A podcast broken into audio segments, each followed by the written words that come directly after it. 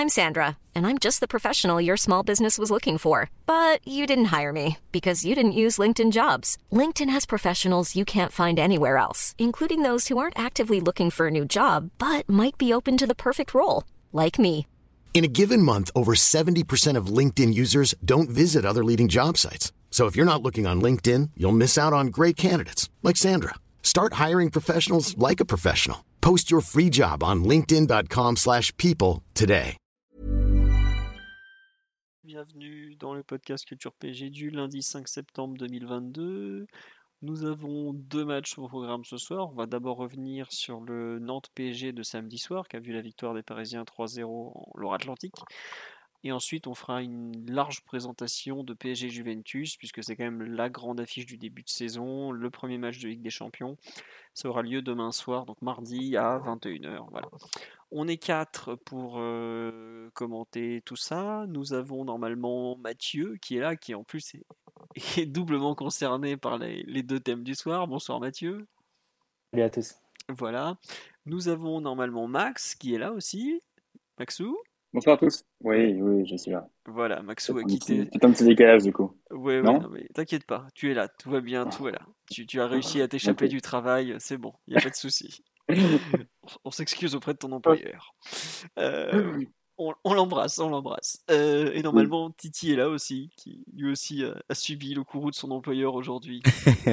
Bonsoir à tous. Voilà, n'hésitez pas à me dire pour le son, parce que comme on est, j'ai l'impression que le micro de Titi s'est subitement réveillé et décide de diffuser un son excellent, alors que le micro de Max, malheureusement, est un peu moins en forme ce soir. Donc n'hésitez pas à me dire les niveaux, je ne les ai pas forcément en tête. Le son est nickel, bah écoutez, tant mieux, parce que je, je n'aurai pas les plaintes habituelles sur YouTube le lendemain. Voilà. Euh, on- Mathieu, on me demande, es-tu pour la Juve ou pour le PSG demain? Puisque c'est un peu ton, ton Martinellico, donc euh, bon, je, Ah non, mais sans, sans ambiguïté pour le PSG, évidemment. Non mais je, je comprends. Il fut une époque où j'avais eu euh, beaucoup de mal à choisir entre le PSG et Dortmund euh, en 2010 au moment du, du plan Le Pro et tout ça. Donc je comprendrais que tu sois on va très toujours été pour le, pour le PSG, c'est un peu. La Juve, c'est plus familial, on va dire. D'accord, bon bah voilà, vous savez. Simon me manque. Mais Simon est très occupé, il a même pas eu le temps de, de regarder le match de ce week-end, m'a-t-il dit. Donc euh, voilà. Simon, mais quel maillot demain? Bon, je pense qu'il mettra son maillot du PSG floqué par Edes pour, euh, correspondre à toutes les situations. Voilà, on me dit le son de Titi c'est de la SMR. Bah écoutez, vous, pourrez peut-être lui demander de vous faire des messages personnalisés, ce genre de choses, tout ça. En tout cas, on va attaquer. Ça fait plaisir de vous retrouver sur live, je vois que vous êtes en forme. On va attaquer tout de suite sur le match de ce week-end. Euh, c'est pour quand les maillots third Euh, Ça sera normalement, si je me trompe pas, je crois que c'est le 9 ou le 10 qu'ils ont prévu. Euh, à confirmer, je me souviens plus de la date exacte, mais c'est c'est très très bientôt en tout cas. Voilà. Euh, Simon, il a une meuf. Ça, je ne sais pas, je suis pas jusque-là, vous savez. euh. Ah, on me dit que j'ai oublié de changer le titre du live. Oui, oui. C'est très probable. Effectivement, nous ne sommes pas dans le bilan du mercato, nous sommes dans Nantes PSG et Juve et PSG Juventus. Donc, je disais, samedi soir, victoire 3-0 à Nantes, euh, but de Kylian Mbappé à la 18e et 54e de tête, et enfin le dernier but signé Nuno Mendes, son premier avec euh, les couleurs du Paris Saint-Germain, est intervenu, je l'ai rentré tout à l'heure à la base de données, à 68e, voilà, sur une passe euh, plus ou moins décisive de Neymar qui avait fracassé le poteau juste avant. Le fameux pouls du match va être pour moi. Oh, un match qui a été, je l'ai trouvé. En fait, ça faisait très match pré-Ligue des Champions, dans le sens où euh, on a bien vu que le PSG était. euh, Comment dire Pas très très à fond. On a vu un certain manque de détermination. On a vu une compo un peu alternative. On a vu que c'était le troisième match en six jours. Je trouve que ça s'est beaucoup senti physiquement. On voyait qu'il manquait peut-être parfois un- une petite étincelle pour finir les actions, notamment. Euh, sur live, on me dit maîtrisé mais pas fou. Voilà, typiquement ça. Euh, match maîtrisé, pas, pas brillant collectivement. Euh, une équipe parisienne qui a largement fait le travail, qui a quand même, je pense, été aussi un peu douchée par le, le gros gros tacle subi par euh, l'ami Vitinha, euh, qui a quand même euh, pas passé loin de se faire découper la jambe, il faut quand même le rappeler. Mais euh, c'est vrai que la sortie de Vitinha a un peu cassé le rythme. Moi, je trouve que ça, ça a mis du temps à repartir. Mais globalement, le PSG a largement mérité sa victoire. Alors, euh, 3-0, est-ce que c'est est -ce c'est dur Est-ce que c'est pas dur? Moi, je trouve que c'est assez logique dans le sens où euh, comment il s'appelle euh, bah, Les Parisiens et Lafont a quand même, ont quand même eu. Les Parisiens ont dominé et Lafont a quand même eu pas mal d'arrêts à faire. Il fait quand même un petit miracle devant Danilo avant l'ouverture du score. Euh, il réussit deux trois trucs aussi encore après dans la rencontre. Bon, c'était moins brillant que ce qu'il avait pu faire l'an dernier quand il gagne 3 mais globalement, pour moi, c'est tout à fait logique que le PSG, que le PSG pardon, s'impose. Et il n'y a pas, y avait peut-être pas photo entre les deux équipes. J'ai trouvé paradoxalement peut-être le match de, de comment ça s'appelle, de mercredi à Toulouse plus intéressant, plus de transition, un, adversaire qui nous met plus en difficulté. Mais euh, globalement, euh, une sortie de championnat bien gérée. Euh, on n'a pas retrouvé la folie du trophée des champions contre le même adversaire. Mais c'était malgré tout, voilà, Nantes n'a rien eu de concret offensivement. Moi, je trouve que c'est peut-être le le point le plus positif de la rencontre, c'est l'absence totale d'occasion concédée. Il y a cette espèce de frappe de Moutoussami déviée qui, qui, frôle la lucarne, mais c'était même pas vraiment une occasion. Euh, non, vraiment du mieux. Alors après, c'est sûr, quand tu joues 65 minutes à 11 contre 10, c'est plus facile. Mais voilà. Et pour moi, il manque un petit truc offensivement, même s'il y a eu 3 buts marqués, pas mal d'occasions, mais peut-être un peu de justesse et ça peut finir avec 5 ou 6. Et défensivement, par contre, c'était pas mal du tout. Je sais pas, euh, Max, Titi, euh, Marty, si vous voulez compléter ce pouls du match positif, mais ne s'emballant pas. Bah, pour rester un peu dans la même, dans la même ligne de conduite, effectivement, je pense qu'on a vu un match euh, appliqué, enfin un PSG appliqué, euh, quand même concerné malgré les, les circonstances. Euh, tu l'as dit, les, les, trois matchs en six jours, là, on commence à, à, je pense que les joueurs commencent à enchaîner, surtout avec la, la Ligue des Champions dans la tête. Euh, compte tenu, je pense aussi de, de l'impact physique que peuvent mettre certains Nantais, donc de, de des craintes d'éventuelles blessures qui se font confirmer avec la, le changement de, de, la sortie de Vizinha, voilà, merci. Euh, ouais, une victoire, euh, une victoire sérieuse. C'est, pas à défaut d'être brillant et encore, est-ce qu'on peut leur demander d'être, euh, brillant avant, avant la Ligue des Champions?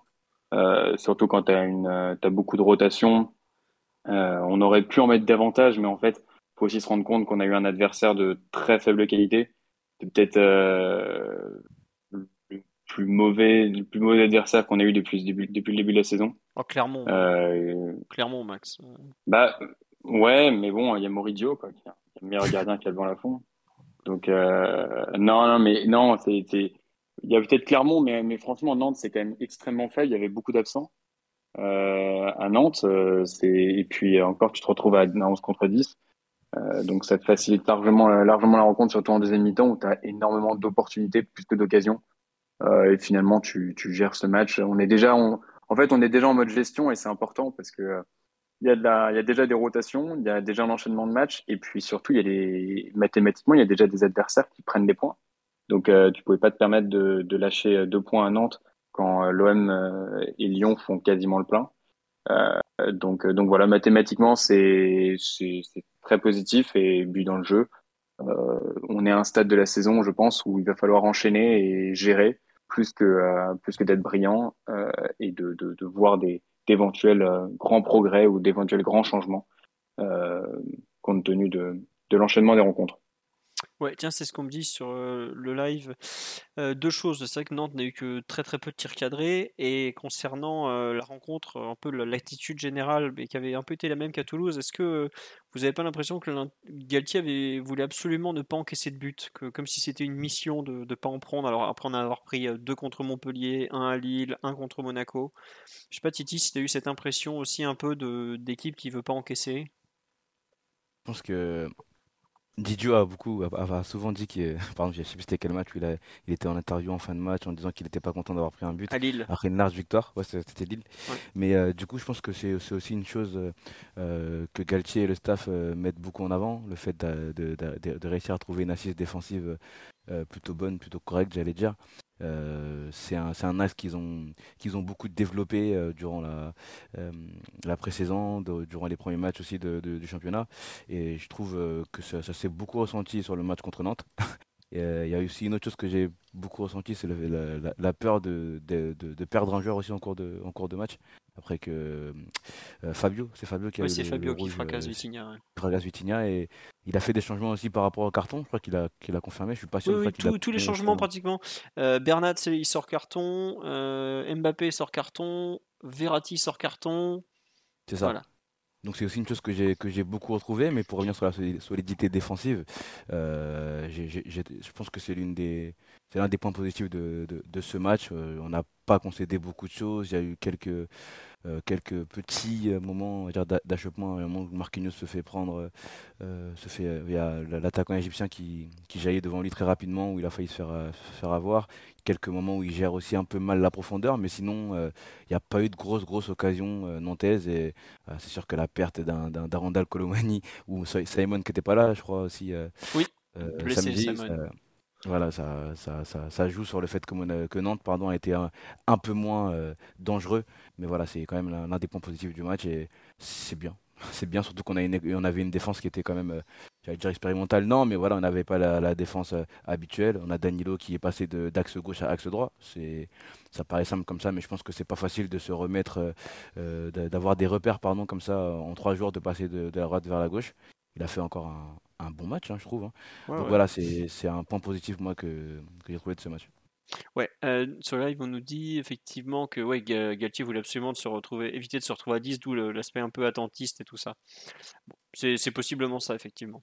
Et même euh, quand Marco, alors que son jeu, hein, Marco il a fait quelques tacles après avoir pris euh, son, son, premier jaune. Je sais que Galtier sur, sur le banc, il était un peu fou en lui disant de faire attention, etc. Donc ouais, c'est un, un, point qui, qui voulait absolument éviter. Quoi.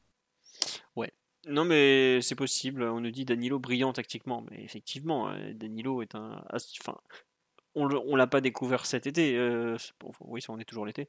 Euh, c'est quand même un des joueurs les plus intelligents de l'effectif, sans le ballon notamment. Mais est-ce que c'est vraiment une découverte? Je ne pense pas. On l'a vu l'année dernière faire des choses. on est un joueur qui est capable de tenir relayeur droit sur certaines phases, défenseur central droit sur d'autres, c'est un joueur qui réfléchit beaucoup et qui comprend très bien le jeu. Mais ça, c'est pas c'est pas nouveau. Quand on voit aujourd'hui à quel point euh, Marquinhos a du mal à être euh, un temps défenseur, un temps milieu de terrain selon ce que demandent les actions, Danilo arrive, euh, ma foi, ma foi très bien à le faire. Mathieu, sur le, match en général à Nantes, est-ce qu'il y a quelque chose que tu veux rajouter? Est-ce qu'il y a quelque chose qui t'a pas plu, qui t'a plu sur, sur la rencontre en général? Vas-y. Bah, c'est pas une question de plaire ou de pas plaire. C'est sûr que, comme vous l'avez dit, c'était un match de purement de gestion, quasiment du début à la fin. Et tu as donné la bonne, la bonne expression, je pense, Philo, dans ton, dans ton du match. C'est-à-dire c'est le, le, match typique d'avant Ligue des Champions. Tu vas vraiment être à, bref, à gérer, pas faire tous les, ouais, à l'économie, pas faire tous les efforts. Euh, je pense que ça s'est bien ressenti, euh, même avant le carton rouge. Nantes est, sorti au pressing de façon un peu kamikaze sur certaines, sur certaines phases, avec d'énormes espaces, euh, notamment dans le dos des milieux qui sortaient ensemble. mais s'ils se retrouvaient souvent tout seul, puis on n'a pas eu beaucoup de, précision sur le plan technique, ni même de volonté vraiment de faire mal, sans quoi euh, je pense que le, score peut être réglé beaucoup plus vite, et évidemment un 10 contre 11 peut être réglé, beaucoup plus fort aussi. Euh, beaucoup de situations comme ça où tu cherches la, le geste un peu difficile au lieu de, au lieu de celui plus efficace, on va dire. Il faut Messi s'était retrouvé plein axe dans, dans le cœur du jeu, il pouvait ensuite percuter euh, balle au pied, et au lieu de décaler Bernat ou, ou Hakimi de l'autre côté, il allait, euh, il tenter la passe plus difficile directement dans l'axe du but vers Mbappé. Et là, c'était intercepté. Il y avait toujours un défenseur qui revenait un peu à la rage comme ça. Mais normalement, tu sentais que les, Parisiens ont plus voulu se faire plaisir que, de chercher réellement l'efficacité. Ça s'est matérialisé encore plus à 10 contre 11 et avec l'entrée de Neymar quand ils ont commencé à jouer euh, ensemble avec Messi aussi. ça peut avoir quelque chose d'assez frustrant pour, euh, en tant que spectateur parce que tu penses que le match peut être réglé plus, plus tôt. Tu penses que en termes de, de score et d'action, tu, peux faire, tu peux faire encore mieux. Mais du point de vue de l'enchaînement des matchs, je pense que ça se, ça se comprend aussi. On était, je crois, au septième match d'une série de 11 entre le, Trophée des Champions et la prochaine trêve internationale. Tout à fait. On est, on est dans la machine à laver, là. On est, ça, ça, tourne, ça tourne, ça tourne. Et forcément, les joueurs sont aussi un peu à l'économie, commencent à, à penser à pas se faire mal évidemment, mais à aussi garder des forces pour, pour ce qui vient ensuite. Et Galtier, une nouvelle fois, a pu faire des changements qui sont euh, entièrement dans cette, euh, dans cette optique-là, c'est-à-dire de gérer les temps de jeu, gérer les minutes, euh, commencer à intégrer certains joueurs, donner du temps de jeu aux remplaçants pour les garder dans le rythme. Tout ça, ça a été c'est calculé dans cette optique-là et pour pouvoir être prêt face à la Juve demain. Donc mm. voilà, c'est un match, je pense qu'il ne faut pas tirer d'énormes enseignements en termes de, de pressing, d'intensité, de, précision technique. C'était pas le, grand PSG, mais c'est un PSG qui est compréhensible à quelques jours de la Ligue des Champions. Non, mais après, c'est toujours bien dans une saison qui va être longue et un peu particulière avec un calendrier. Gagner quand même 3-0 à Nantes, qui est une équipe qui t'avait lessivé il y a, il y a quoi Il y a 6 mois sur la même, il y a vraiment 6 mois pile ou 7 mois pile sur la même pelouse, c'est quand même un truc assez agréable. Et tu continues de, produire des matchs à défaut d'être parfait, sérieux, appliqué, où tu gagnes largement. Euh, comme dit sur là, il faut pas perdre de vue le record du RC Paris, donc c'est le record de buts, je crois que c'est 118 buts dans la saison, qui est un record qui date d'il y a 60 ans. Euh, bon, euh, c'est sûr que tu en mets 3, tu aurais pu en mettre plus, mais bon, en mets déjà 3, c'est pas mal à l'extérieur. Là, il faut, faut, quand même se rendre compte que dans une semaine où on n'a pas trouvé, ça a presque pas, pas fait parler parce qu'il y avait la fin du mercato, il y avait la Juve qui arrive, le PSG a quand même gagné deux fois 3-0 à l'extérieur. Bon, c'est pas, c'est tout, enfin, c'est pas forcément la norme d'aller gagner 3-0 à l'extérieur en match pré-Ligue des Champions parce que on a parlé surtout des équipes Nantes et Toulouse qui finiront euh, ventre mou grosso modo. C'est pas des équipes qui vont qui vont être reléguées a priori. Non non. Oh, Nantes aura peut-être un petit coup de mou un moment à jouer l'Europa League en même temps parce que voilà, mais Nantes a des bons joueurs. Un Blas, on a bien vu, c'est un très bon joueur. Lafont, c'est un très, Lafont, pardon, c'est un très bon gardien quelques valeurs sûres de Ligue 1 au milieu, les Chirivella, les, même les Palois, tout ça. C'est une équipe qui devrait s'en sortir. Allez, au plus mal, ils seront à la 15e, au mieux, ils remonteront à la 6e. Et voilà, mais bon. Est-ce qu'on n'avait pas plus de blessés l'année dernière? Ah Bah oui, forcément, parce que là, en ce moment, on alterne entre 0, 1, voire 2 blessés. Bon, là, ça a commencé à monter parce qu'on joue tous les 3 jours, mais c'est, on a un taux de blessés ridicule. C'est pas, n'y voyez pas encore la méthode Galtier, le, le, phénomène Campos ou je ne sais quoi. C'est juste qu'on joue très peu et qu'on a eu une préparation très complète. C'est avant tout ça le manque de blessés du moment. Ça va forcément monter avec les rencontres qui vont s'enchaîner. Euh, c'est vrai qu'on leur avait aussi mis, 4-0 entre temps pour se consoler, mais le trophée des champions, c'est pas pareil que sur terrain neutre que d'aller jouer chez eux à la Beaujoire. Après, c'est vrai que quand il leur manque euh, Merlin, côté gauche notamment, qui a, fait, qui a fait un super match l'an dernier contre nous, Moses Simon, euh, bah, excellent avec Francfort qui vient, qui est pas Sissoko aussi. Sissoko, bon après Sissoko, bon, euh, ça fait un moment que voilà. on va attendre un peu. Mais euh, le résultat en soi est vraiment pas négligé. Après, le rendu collectif, évidemment, ça va, ça vient. Si vous avez suivi le week-end européen, vous avez vu que tous les gros clubs euh, ont galéré euh, pour gagner. La plupart n'ont pas gagné d'ailleurs leur match avant la Ligue des Champions. Le, le, Bayern a fait 1-1 à Berlin, si je ne me trompe pas. Euh, Dortmund a galéré pour battre 1-0. City a fait match nul. Liverpool a gagné à la 98e contre euh, Fulham, qui est pourtant pas une grosse équipe. Euh, bon, Barcelone a gagné largement à Séville, mais eux, ils ne pouvaient pas se permettre de gérer parce que c'était un gros match. De mémoire, le Real gagne 2-1 contre je ne sais plus quelle équipe. Almeria Je sais plus, bref. Betis Betis, ouais, c'est ça, c'était Betis, t'as raison. Attends, mais, Liverpool, c'est pas le derby de... contre Everton? Hmm, ah. Non, Liverpool, ils font 0-0 contre Everton, il me semble. Hein. C'est 0-0 Ah oui, c'était en milieu de semaine, le 98e Ouais, ouais, je crois que c'est voilà, ça. bon, excusez-moi, j'ai confondu les deux. Euh, oui, effectivement. Euh, on me confirme sur le live. Merci, euh, le temps passe trop vite. Et bon, voilà, il y a beaucoup, eu beaucoup de grosses cylindres européennes qui ont sorti des prestations absolument dégueulasses. Donc, aller gagner 3-0 à Nantes, c'est quand même toujours agréable. Mais effectivement, le record du RC Paris, on me rappelle que c'est 118 buts, si je ne me trompe pas, c'est en 1961-62. Voilà. Newcastle, c'était effectivement en milieu de semaine. Oui, Max? Déjà, Oui, déjà, il y a le record du FC Nantes lui-même hein, à les battre. Donc, euh, le record d'invincibilité. Donc, euh, mm. commençons par ça. Les fameux 32 matchs consécutifs sans défaite avant de tomber contre le RC Strasbourg d'un certain Franck Leboeuf, de d'Alexander Mostovoy, de Alexander Welsel, une autre époque. Euh, pour ceux qui ont connu la, la division 1, formidable. C'était, c'était, je crois qu'ils avaient perdu en mai de 95 euh, FC Nantes.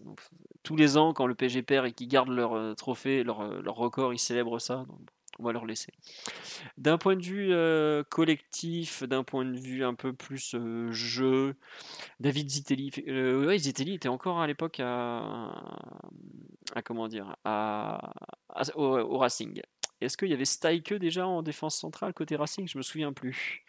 Il devait y avoir Philippe Rachke côté gauche de mémoire. Euh, probablement Martin Jetou dans l'entrejeu. Possiblement, comment il s'appelait celui avec la queue de cheval qui envoyait des frappes de poney là, là je, suis avec des jeunes ce soir, ils vont jamais s'en rappeler là. Aidez-moi sur le live. Il Teddy Bertin, voilà. Merci sur le live. Euh, bon, je vais pas vous faire le Racing de 95, ça serait. Mais c'était une belle équipe, c'était dur d'aller gagner là-bas. Donc sur le plan collectif, pour revenir sur PSG Nantes, et Marc Keller, oui, en attaque, évidemment, Marc Keller avant qu'il signe, je sais plus où à l'étranger, mais bref. Revenons sur Nantes PSG, s'il vous plaît. Il y a beaucoup de vieux sur le live. Je pensais là l'âge moyen Twitch était ma foi, est plus élevé que je l'imaginais.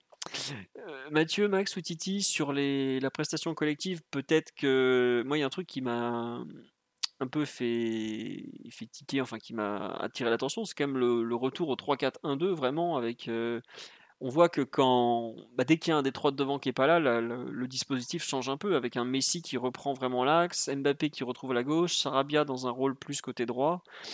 Euh, qu'est-ce qu'on en déduit au final? Pas grand chose, si ce n'est que euh, vraiment le 3-4-3 n'existe qu'avec les trois stars. Je sais pas, euh, Mathieu, Max. Oui, Titi?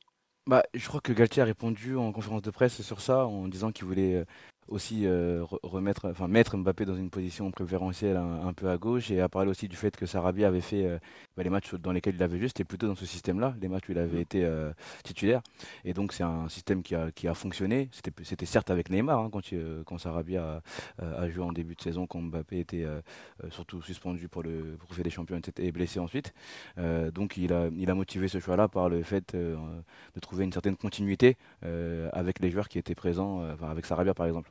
Et donc, euh, je pense que c'est que c'est intéressant de voir ça comme ça, de se dire que bah, euh, ce, système-là, il, j'allais dire, il est muable, il, change, pardon, il est, il est changeant euh, par rapport aux joueurs qui composent le, trio de devant. Je pense que c'est logique aussi de voir, de revoir un Kylian un peu déporté sur la gauche, un poste qu'il aime, qu'il aime plus.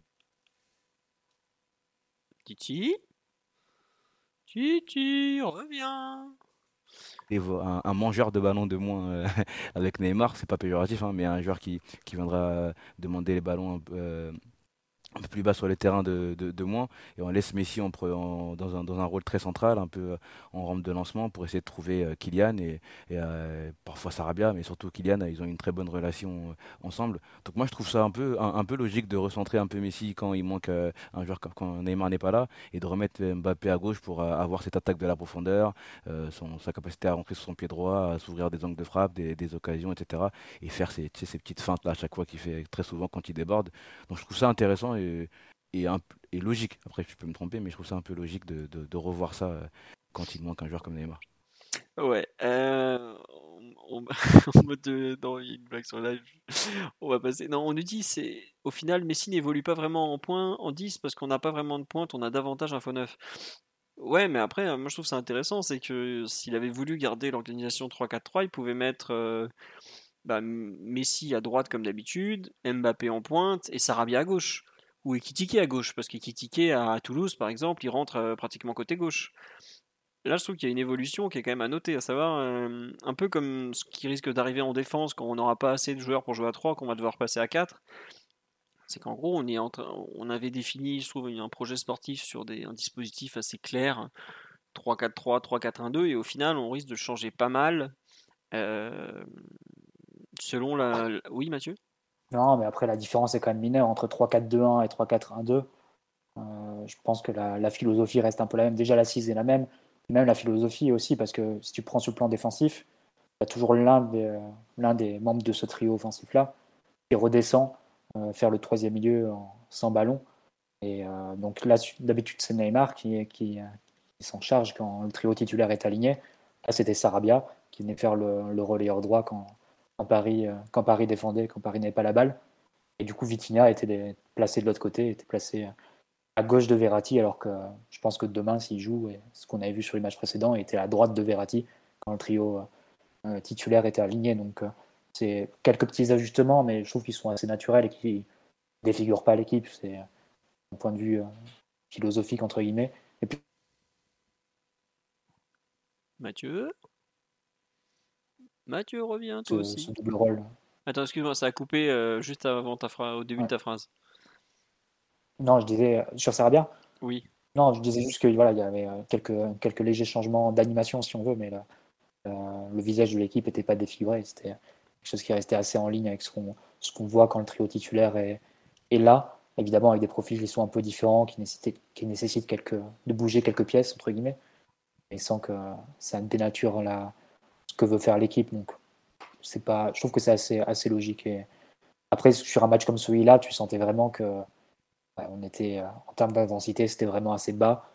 On n'a quasiment pas essayé de précédente. Je pense que le premier pressing du match, je l'ai noté à la 15e minute. Je ne sais pas si Titi Max, vous avez fait attention sur des, sur des situations peut-être un peu plus tôt que j'aurais raté ou quoi, mais on est vraiment allé mollo et généralement quand, quand Nantes avait le ballon, on le laissait plutôt rentrer dans notre camp et Mbappé Messi qui restait plus, plus devant et Sarabia qui revenait faire le troisième milieu. On a, on a vraiment joué un peu à l'économie en gestion sur un match comme celui-là, mais sans dénaturer complètement le, le, style et, et, l'organisation de l'équipe. Il y a juste quelques petits, quelques petits changements en termes d'animation, mais rien de très, très significatif. Très bien, donc tu, tu es, c'est marrant, c'est que moi j'avoue que ça me fait un peu tiquer de voir qu'on doit euh, un peu trop bouger le dispositif euh, selon les absents, mais effectivement, tu n'as pas tort quand tu dis que c'est pas non plus. Euh, ça, on révolutionne pas la chose. Quoi.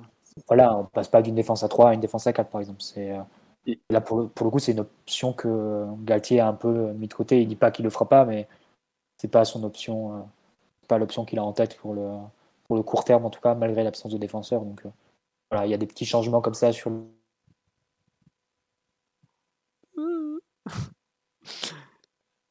bon, on a perdu Mathieu. Max, tu voulais rajouter quelque chose? Oui, vas-y Max. Oui, Allô? Oui, c'est bon, non, t'inquiète. Je, c'était moi qui coupais. Non, non, c'était Mathieu qui a, coupé tout seul. Non, non, non, mais oui, non, mais je suis assez d'accord de façon avec lui pour, pour considérer qu'on était, je pense, sur des changements assez, assez mineurs et euh, assez marginaux, notamment dans, dans l'animation offensive. Euh, et ce d'autant plus que finalement, tu mets les joueurs euh, les joueurs offensifs dans leur position préférentielle et dans leur position peut-être plus naturelle euh, dès que tu en enlèves un. À partir du moment où les trois peuvent avoir des, des, euh, secteurs, euh, des secteurs privilégiés qui soient, qui se, soient, assez, assez trop compatibles, donc c'est-à-dire assez peu complémentaires finalement. donc ils ont tendance à occuper les mêmes zones du terrain et, et finalement, donc dès que tu en enlèves un, tu en libères davantage les deux autres et tu permets de faire rentrer un Sarabia qui a ce rôle euh, de, comme le, l'évoquait bien à juste titre Mathieu, euh, de quatrième milieu de terrain qui, euh, qui vient un petit peu, un petit peu boucher le, ou, enfin pas faire office de bouche-trou, mais on va dire faire office de, de, de, garantie, de, couteau suisse de garantie défensive, même si tu te prives forcément d'un joueur au pressing. Mais euh, non, je suis pas plus inquiet. Enfin, je, vois, vois pas le, où serait le motif d'inquiétude à partir du moment où ton changement il est, euh, est ni radical euh, ni susceptible de mettre en difficulté les joueurs les plus euh, les joueurs les plus décisifs. On l'a vu d'ailleurs, euh, Senbis qui fait un match à l'économie, un match euh, de gestion. Et sauf que à partir du moment où le duo Mbappé-Messi qui a été le finalement le plus dangereux, euh, enfin, été même qui a été le plus dangereux euh, s'en sort grâce à quelques fulgurances et globalement un jeu, euh, à son jeu entre les lignes, à la, prise de profondeur euh, et assez facilement met en difficulté, euh, met en difficulté Nantes. Donc, euh, donc non, pas forcément de, de pas forcément été plus plus perturbé que ça par un éventuel changement de système. Ouais.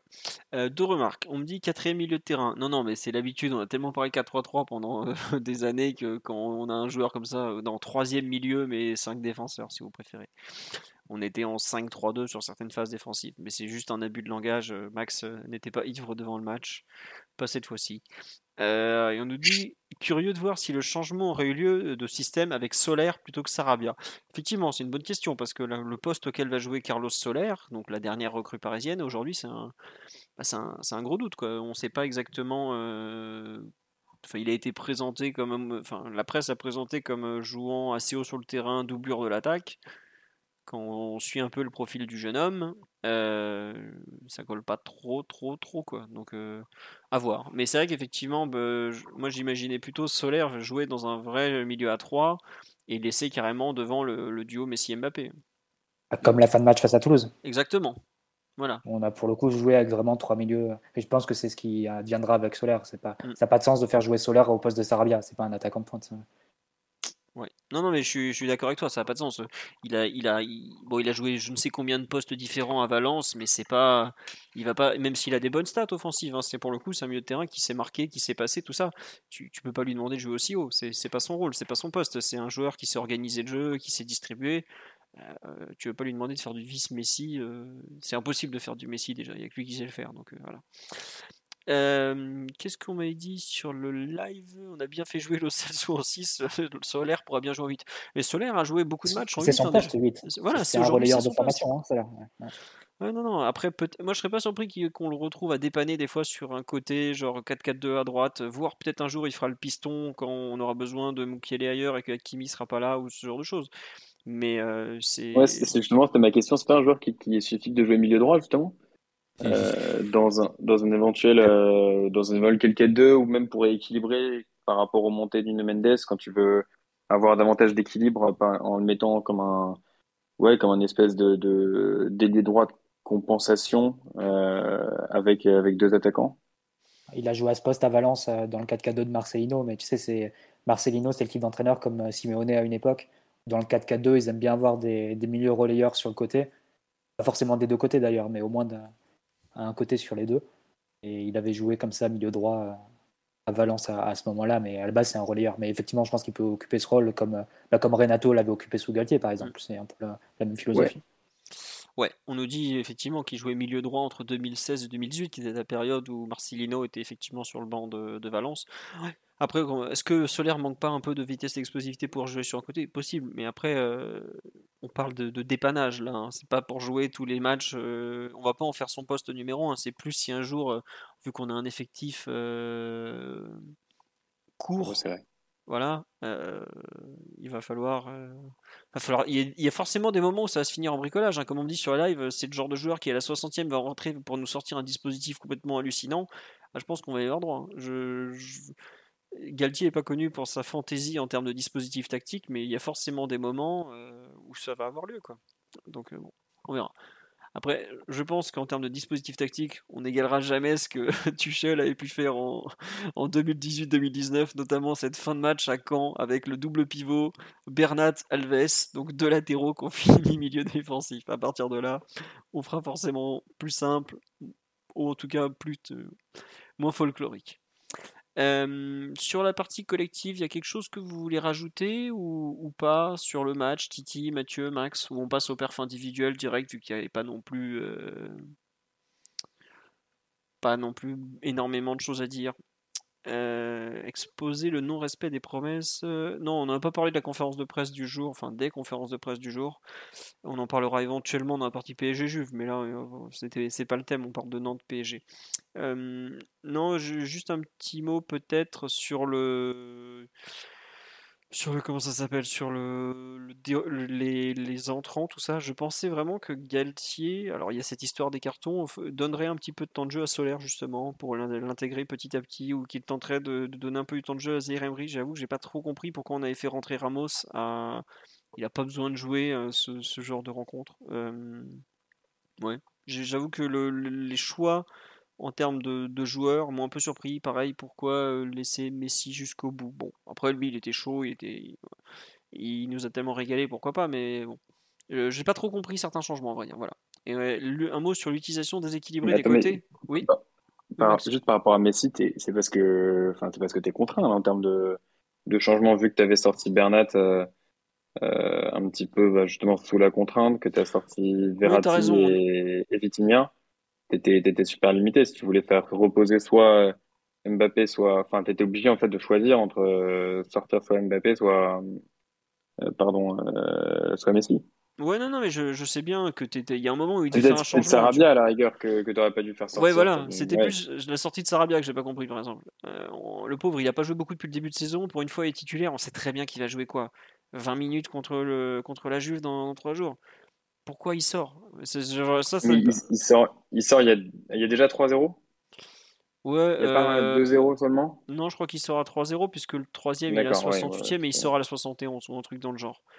Donc, euh, ouais, voilà. Juste ça, j'avoue que j'ai pas trop compris certains changements. Euh, on me dit le pauvre, il est nul. Non, évidemment qu'il a pas la flamboyance des, des, autres joueurs offensifs, mais il fait, il fait, il fait ce qu'il sait faire. Euh, il est important. bon, voilà. Après, il revient de blessure, c'est vrai qu'il avait été un peu cartonné par, par Badiachil. Voilà. Qu'est-ce que je voulais vous dire? Tu veux rajouter quelque chose, Maxou? Ou t'as pas une question à rallonge à poser C'est bon, on peut Absolument pas, absolument pas. ok, ben on va avancer. Euh, un petit mot sur les perfs individuels. Hum, de qui vous voulez parler euh, Même si je pense qu'il y a un nom qui va forcément revenir. Et non, avant de passer à ça, merci à Marius, Maël, Périnoz et Floki RP pour les subs sur le, live. C'est fort gentil à vous. Ça me fait plaisir, surtout que la plupart, c'est des, retours. on, vous, on vous manque, c'est cool. Euh, perf individuel, Mathieu, Max, Titi, un nom à sortir. Titi, tout à l'heure, tu avais parlé de Danilo. Tu veux rajouter quelque chose ou... bah, C'est dans la lignée de son, match contre, contre Toulouse. Hein. J'ai bien aimé son match. Il, a, il a un un souffert, c'est un grand mot, mais quand, quand l'attaquant était en. C'est Guessant, je crois, était plutôt lancé, euh, c'était un peu plus compliqué, mais sur les duels au sol, etc., il a été plutôt bon. Et j'ai encore, encore une fois bien aimé, comme, comme mercredi contre Toulouse, sa capacité euh, sur certaines relances à, trouver des passes euh, intéressantes pour euh, réussir à sortir le ballon. Surtout que c'est c'est pas toujours facile de sortir le ballon chez nous en, ce moment. quand Donnarumma allonge, on, on, perd souvent le ballon parce qu'évidemment on n'a pas vraiment de point d'appui devant. Et quand les équipes viennent nous presser très haut, vu qu'on on fait le, 6 mètres avec le défenseur qui donne à, Didio, des fois ça peut être assez sinueux de, sortir le ballon et il arrive, arrive souvent à trouver des, bonnes passes avec Marquis qui arrive à se déplacer, etc. ou à trouver le milieu de terrain. Donc ça c'est un truc que, j'aime beaucoup. Et tout à l'heure, tu en as parlé de son intelligence tactique, de réussir à, passer de défenseur central gauche à central droit de façon euh, tranquille, sans, trop d'embûches, c'est top. Et voilà, je ne vais pas en dire plus, mais j'ai bien aimé son match. C'est un, bon soldat, comme on dit mais tu vois, je trouve même que quand on parle de soldat pour Danilo, c'est même pas forcément. Ouais. je trouve c'est réducteur en fait. Parce que c'est pas un mec qui va aller se gagner des duels, euh, entre guillemets, en se battant. C'est pas un type qui va courir la langue pendante jusqu'à la 95e. Enfin, c'est pas son jeu, tu vois. Mmh. Mais il a un sens tactique, euh, franchement, euh, très aiguisé. Et en faire un, une sorte de, de Cyril Roll portugais ou pas loin. Non, mais c'est vrai, il y a des fois, je fais, mais attendez, euh, Danilo, avant tout, euh, où il est le plus fort, c'est quand il s'agit de réfléchir sur le terrain. C'est pas.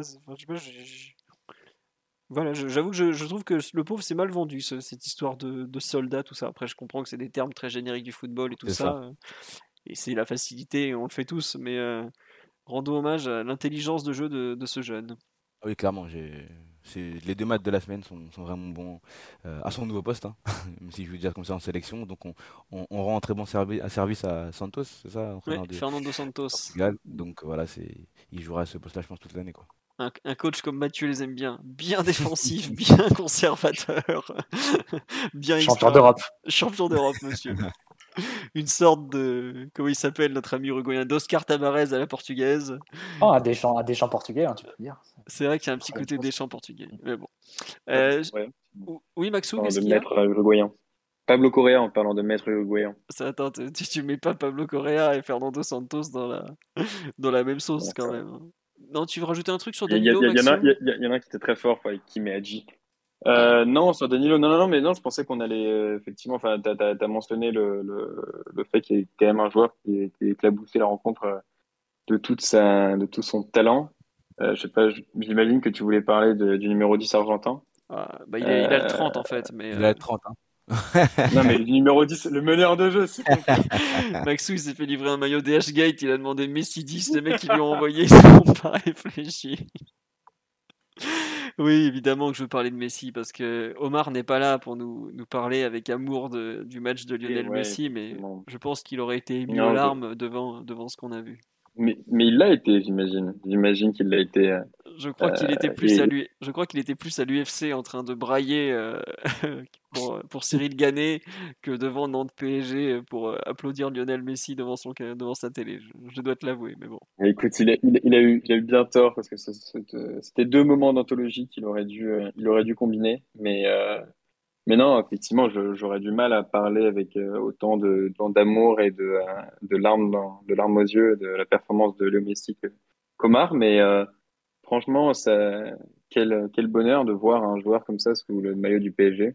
Franchement, juste, c'est c'est assez ébouriffant à quel point, hors de la surface de réparation, il est aussi, il est aussi beau à voir jouer, aussi, aussi élégant et puis efficace. Et en même temps, tu as, envie de dire qu'il y a tellement un, qui est terrible avec, ça, c'est que il atteint des, un niveau parfois absolument stratosphérique Et en même temps, quand tu vois une de stats, bah, il n'y a pas de but alors qu'il a un nombre d'occasions assez hallucinant. Alors soit il pêche peut-être par un peu de, un excès de gourmandise, euh, parfois par le, le, dribble de trop, mais bon, c'est compliqué de, donner une leçon de football à, Messi, mais euh, euh, c'est il y a juste un tout petit un tout petit soupçon de d'amertume inachevée euh, de, de le voir réaliser une prestation aussi extraordinaire sans le sans le voir marquer. Donc euh, donc non, vraiment un, petit, un moment de, encore un nouveau moment de magie. Et après une saison, moi j'ai toujours pas pu m'exprimer sur, son début de saison, mais après une saison galère et où il était clairement en dépression, ça fait ça fait un bien fou de le voir en plein épanouissement. Alors évidemment, en difficulté, il est pas il est pas au niveau de ses grandes années, mais on est sur le retour d'un joueur qui aime jouer et ça se voit parce qu'il parce qu'il peut enfin développer euh, ne serait-ce qu'une partie de son, de son talent. Ouais, non mais c'est vrai que sur le live, il y a beaucoup de gens qui, qui, restent prudents dans le sens où il a quand même du mal à finir les actions ou, ou qui attendent de le voir faire ça contre une grande équipe, mais je comprends toutes les craintes. Mais quand on voit. Après, dans le jeu, j'ai jamais trouvé mauvais. non, mais juste, je, je, peux, juste répondre à ça. Oui, bien sûr. Que parfois, il faut pas non plus trop, trop vouloir se projeter, trop vouloir tiens, c'est bien ce qu'il a fait contre. Et, ça vaut pour en général. Hein. C'est bien ce qu'il a fait contre Nantes, c'est bien ce qu'il a fait contre Clermont, mais on verra contre la Juve, on verra contre en huitième de finale le cas échéant. Euh, parfois, il faut juste savoir profiter en fait. On n'est pas, on pas, on n'est pas en train de regarder du foot pour regarder du foot en mars. On, parfois, on regarde du foot parce que bah, ça nous fait plaisir et que euh, euh, t'aimes un club, t'aimes un joueur, euh, t'as envie de voir du, spectacle. Euh, je peux parler de Pablo Correa euh, qui, qui, parlait, qui avait cette grande citation sur si tu veux voir du spectacle, tu vas, au théâtre ou au cirque. Mais en l'occurrence, là, là on, peut juste avoir profité du moment présent. Évidemment, contre une, grande équipe, contre d'autres défenseurs, tu ne sais pas ce que ça va donner. Tu as même des craintes sur, son, sa capacité à, finir les, actions, les rencontres en elles-mêmes. Euh, mais juste pouvoir euh, profiter de l'instant présent et du match en soi tel qu'il nous, il nous émerveille, bah déjà c'est quelque chose de, de grand et euh, c'est quelque chose qu'il faut savoir savourer parce que des joueurs comme ça, on n'en a jamais eu euh, dans, dans l'histoire du championnat.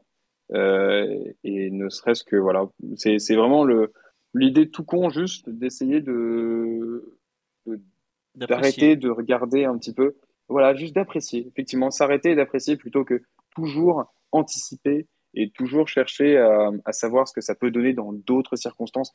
Non, euh, peux juste euh, t'arrêter, te, poser et admirer.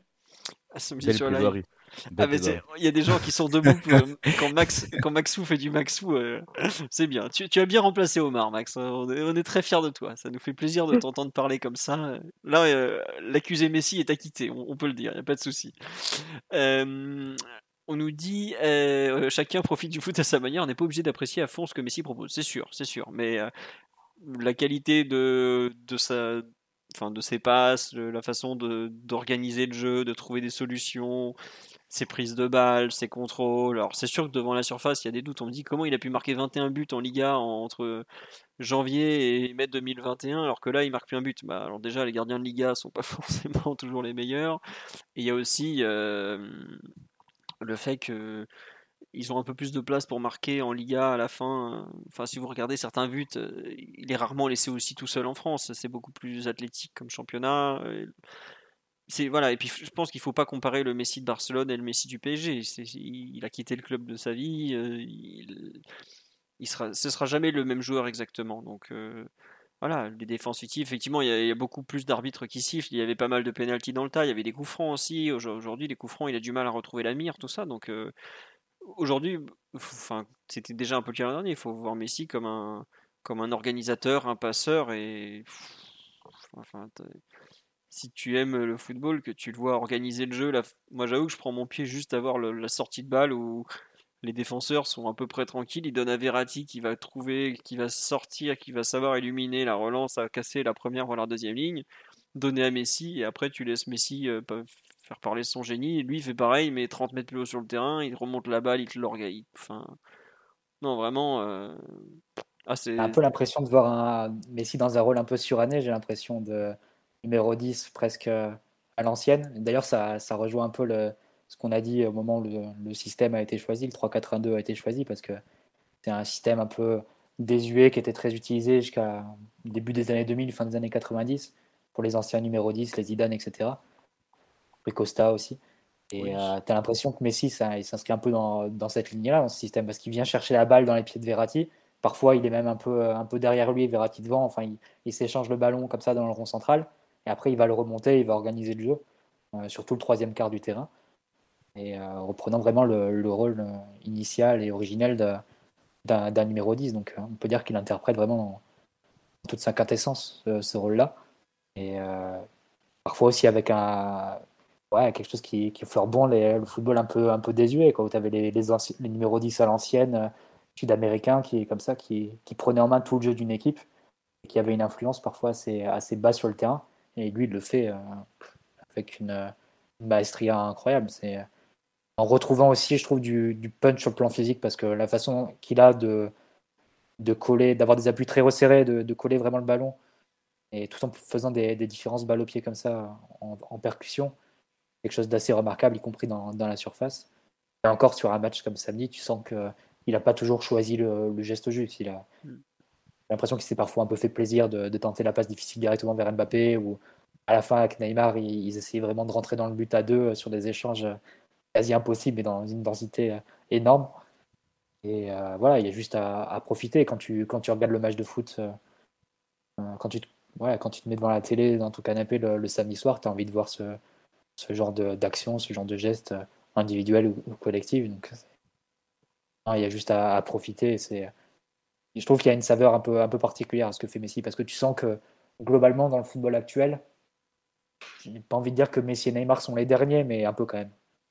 Ah oui, c'est, ils sont pas du tout euh, dans la verticalité, la vitesse, la profondeur. Enfin, évidemment qu'il la trouve, il la cherche, parce que c'est, aussi le football d'aujourd'hui qui veut ça, mais la façon qu'ils ont de jouer, de, de combiner, de, vouloir caresser le ballon, c'est c'est l'antithèse de la première ligue hein, globalement. Il y a eu des actions samedi soir, euh, c'était dans du football sud-américain des années 90 hein, globalement. Bon, euh, les tacles de Palois bien vénères le rappelaient aussi, mais pas que. Quoi. Enfin, c'était c'est vraiment. Euh, bah, je sais pas, c'est toi Mathieu qui en parlait l'année dernière quand on jouait des fois en Ligue des Champions ou il y a deux ans que les Sud-Américains disaient ouais, le PSG joue un peu comme une équipe sud-américaine avec. Il n'y avait pas Messi encore. Mais. Ah, Verratti, Paredes, Neymar, Di Maria. C'est vrai que quand il. Ça, c'était la, meilleure époque sans doute du PSG de Pochettino. Simon en parlerait encore avec les, larmes aux yeux en se disant et si, et si, et si. Qu'aurait-il pu se passer si, si on avait passé City, si Mbappé s'était pas blessé, etc. Et ouais, les, matchs, le retour face au Bayern après la mi-temps, par exemple, c'est un bon exemple de ce type de, de scénario avec des actions. La première mi-temps face à City aussi en demi en demi allée au parc.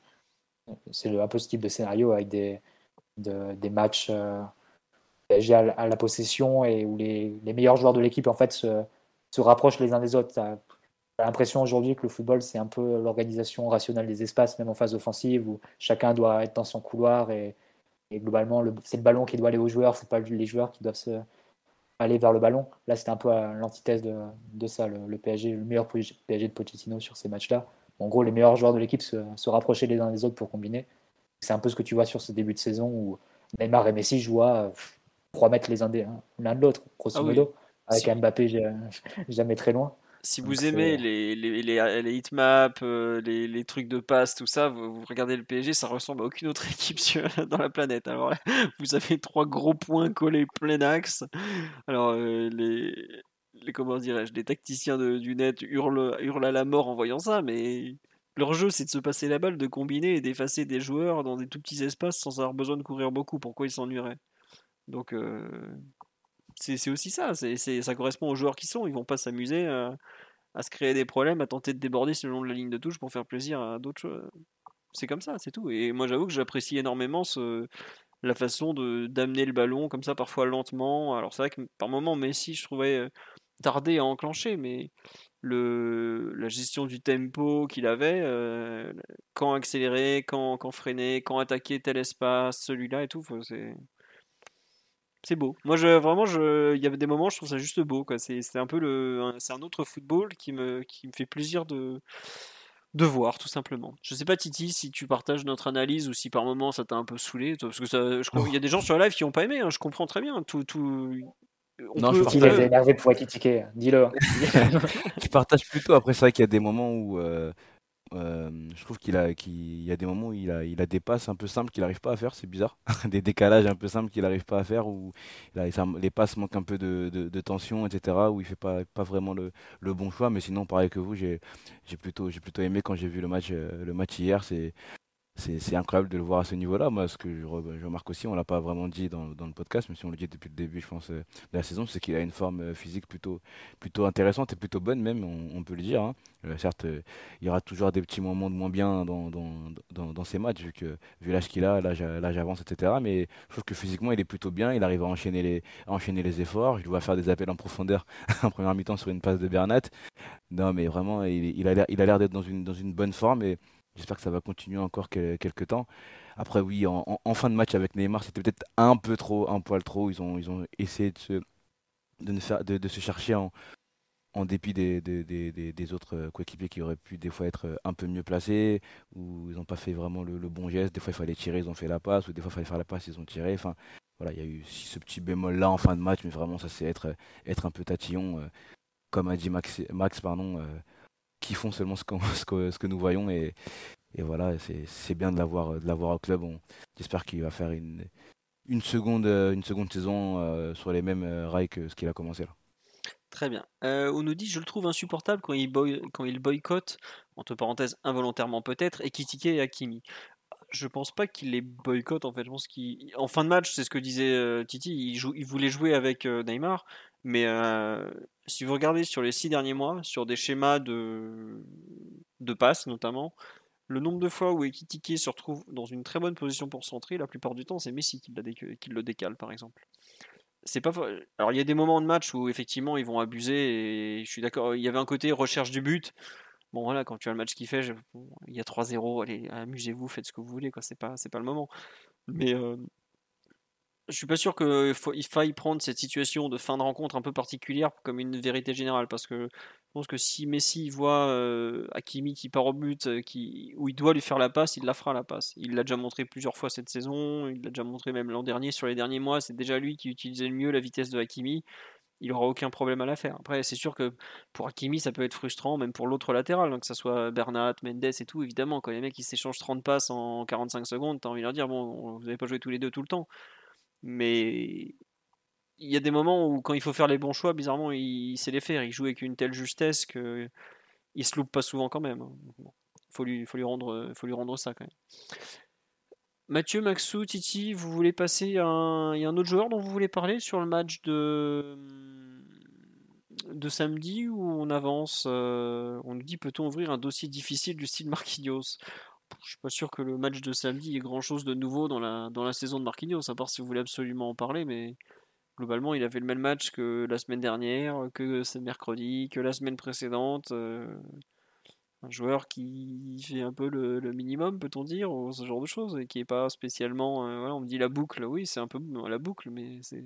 Oui, Max, tu Non, non, pas du tout. Euh, moi, c'était Enfin, oui, je pense que là, Marquinhos, c'est pas, c'est pas le match, de samedi que on découvre qu'il est en difficulté, euh, parce que globalement, c'est même pas samedi que tu peux, qui, c'est pas le match le plus révélateur pour montrer l'état de forme, euh, changement de, de, de Marquinhos. Euh. non, moi, j'aurais davantage, peut-être, enfin, c'est compliqué hein, de, d'en parler parce que c'est son, c'est son deuxième match en tant que titulaire, mais j'aurais davantage parlé de Renato Sanchez. Ah bah oui. encore très très déçu très très déçu. Euh, c'est un peu dans la lignée de son, de son match contre, euh, donc de sa situation contre Monaco. Euh, alors qu'il avait été, je trouve, plutôt intéressant quand il était entré en cours de match. là, on a, en fait, ça peut-être que c'est, est-ce que c'est le fait d'avoir Verratti à côté, il a du mal à, à jouer avec avec Verratti parce que à la fin il jouait avec plutôt Danilo et c'est là où on l'a davantage vu. Euh, mais, mais en fait, on a du mal à. Allô, Max, on a du mal à. Ouh, Maxou revient.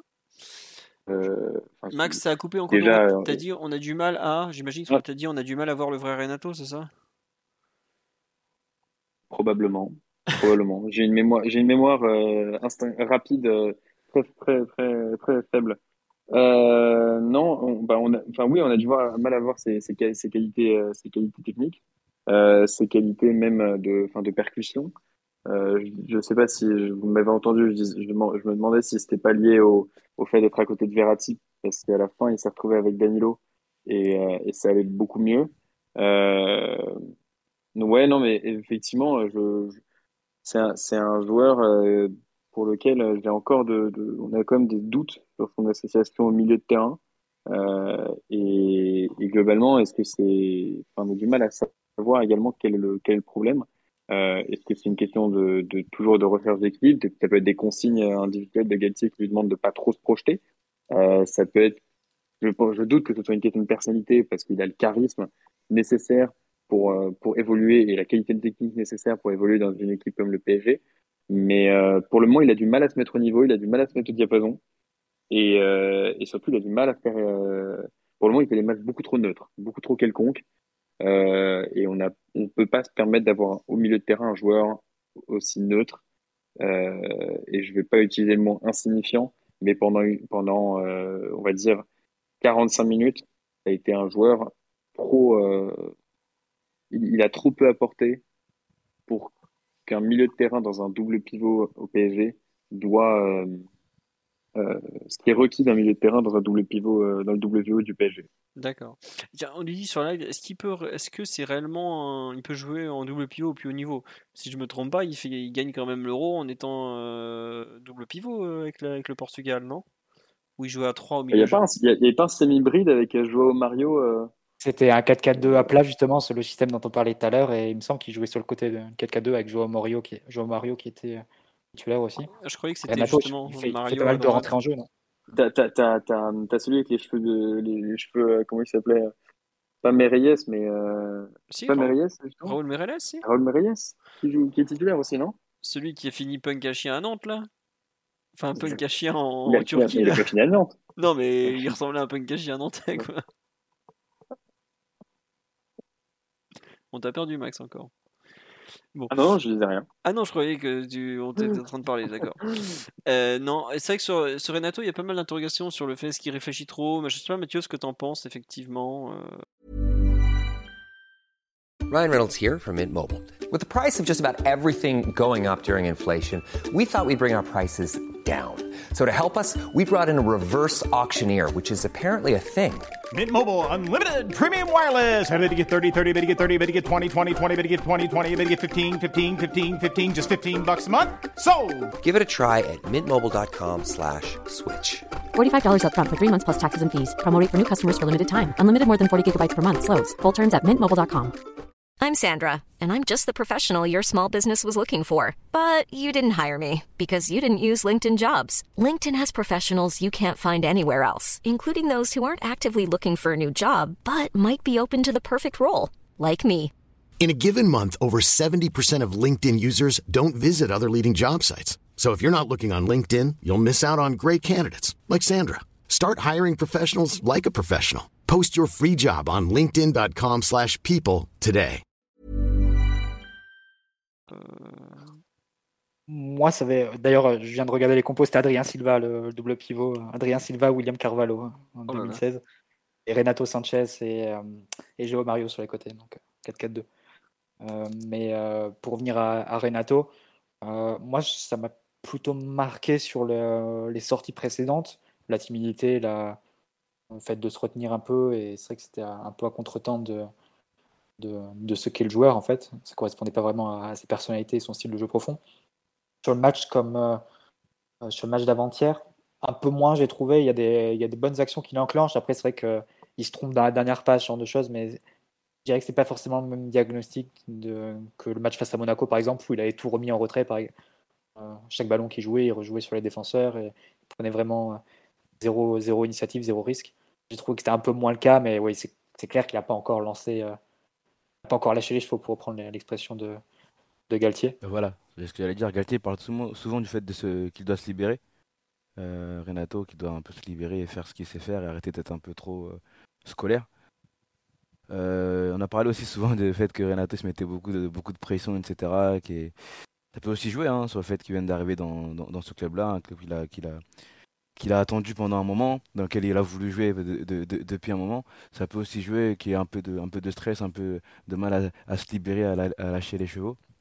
Mais c'est vrai qu'il est, est pour l'instant un peu trop scolaire, qu'on n'arrive pas à retrouver la, la folie de, de, de, Renato, hein, la folie qu'on, a pu voir euh, à Lille euh, euh, quand il était capable de jouer sur le côté de, et, d'enchaîner des dribbles sur dribbles, ou encore son match à Stamford Bridge, je crois, l'an dernier. C'est des choses qu'on aimerait, aimerait voir, voir chez nous, mais on va peut-être lui, laisser un, lui laisser un peu de temps.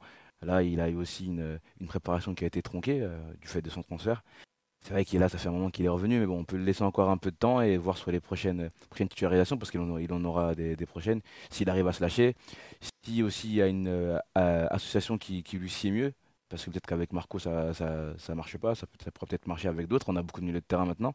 Il faudra voir aussi, c'est peut-être aussi une question de complémentarité. Donc faut, faut, on va peut-être être un peu, un peu patient avec lui sur le match de samedi. Il est trouvé encore un peu, un peu scolaire, même s'il a fait certaines, certaines bonnes choses. C'est vrai qu'avec une équipe qui était à, 10 en face, on pouvait attendre qu'il se libère un peu plus, qu'il prenne plus euh, euh, de, dire de, de, liberté, même offensivement, hein, de porter le ballon, etc., ce qu'il sait faire. Voilà, c'est euh, pas une déception, mais voilà, on attend, on attend, on attend un petit peu plus. Comme il sur live, c'est vrai qu'il a intérêt à se reprendre assez vite parce que les Hispaniques qui vont arriver, ah, ils, arrivent. Hein. ouais, il y a peut-être le, puis ils vont peut-être vite s'adapter au jeu de, Messi, Neymar. Moi, j'avoue que ce qui me gêne un peu, dans ce, dans ces débuts de. Après, je suis d'accord qu'il faut lui laisser du temps. Clairement, il a que 25 ans, il revient dans un très grand club. Ça va, je pense que ça va forcément aller mieux. Non, ce qui me gêne, c'est qu'il a l'air d'avoir du mal à se placer par rapport à Verratti. Mais que par contre, quand Danilo est rentré, donc un joueur qui connaît beaucoup plus, mais surtout qui lui apporte un équilibre défensif certain, on a l'impression qu'il joue vraiment libéré quand il est avec Danilo et qu'il a un peu peur quand il joue avec Verratti comme si avec Verratti, il se disait bon, là c'est moi, c'est pas lui qui va me gagner les duels défensifs, c'est moi qui vais devoir les gagner. Donc euh, comme si avant même de vouloir euh, lâcher la balle ou, autre, on a l'impression que déjà il se conditionne en mode je vais devoir défendre et tout ça. Là où au contraire avec Danilo, il semble plus libéré et il va faire des actions. Quand il est avec Danilo, par exemple, on le voit arracher des ballons à 40 mètres des buts adverses, on le voit tenter des orientations. Je trouve qu'il est, un peu plus euh, lui-même en fait. C'est un peu, c'est ça qui me fait un peu peur pour la suite. Mathieu? C'est dommage si euh, il se conditionne mentalement par rapport aux partenaires avec qui il joue, parce que si tu regardes l'association Verratti-Vitinha, Vitinha joue beaucoup plus haut que Verratti. Hmm. Donc euh, ça ne devrait pas poser non plus de, problème à, Renato de, prendre certaines initiatives. Après, il faut dire quelque chose quand même, c'est que jouer milieu de terrain au PSG, c'est peut-être euh, plus difficile que ce que l'on soupçonne. Ah, tout à que fait. Ce que l'on croit. parce que si tu prends le, les 10 ans de, de QSI, combien de milieux de terrain ont donné satisfaction vraiment dans, dans, la, dans la longueur, dans la durée?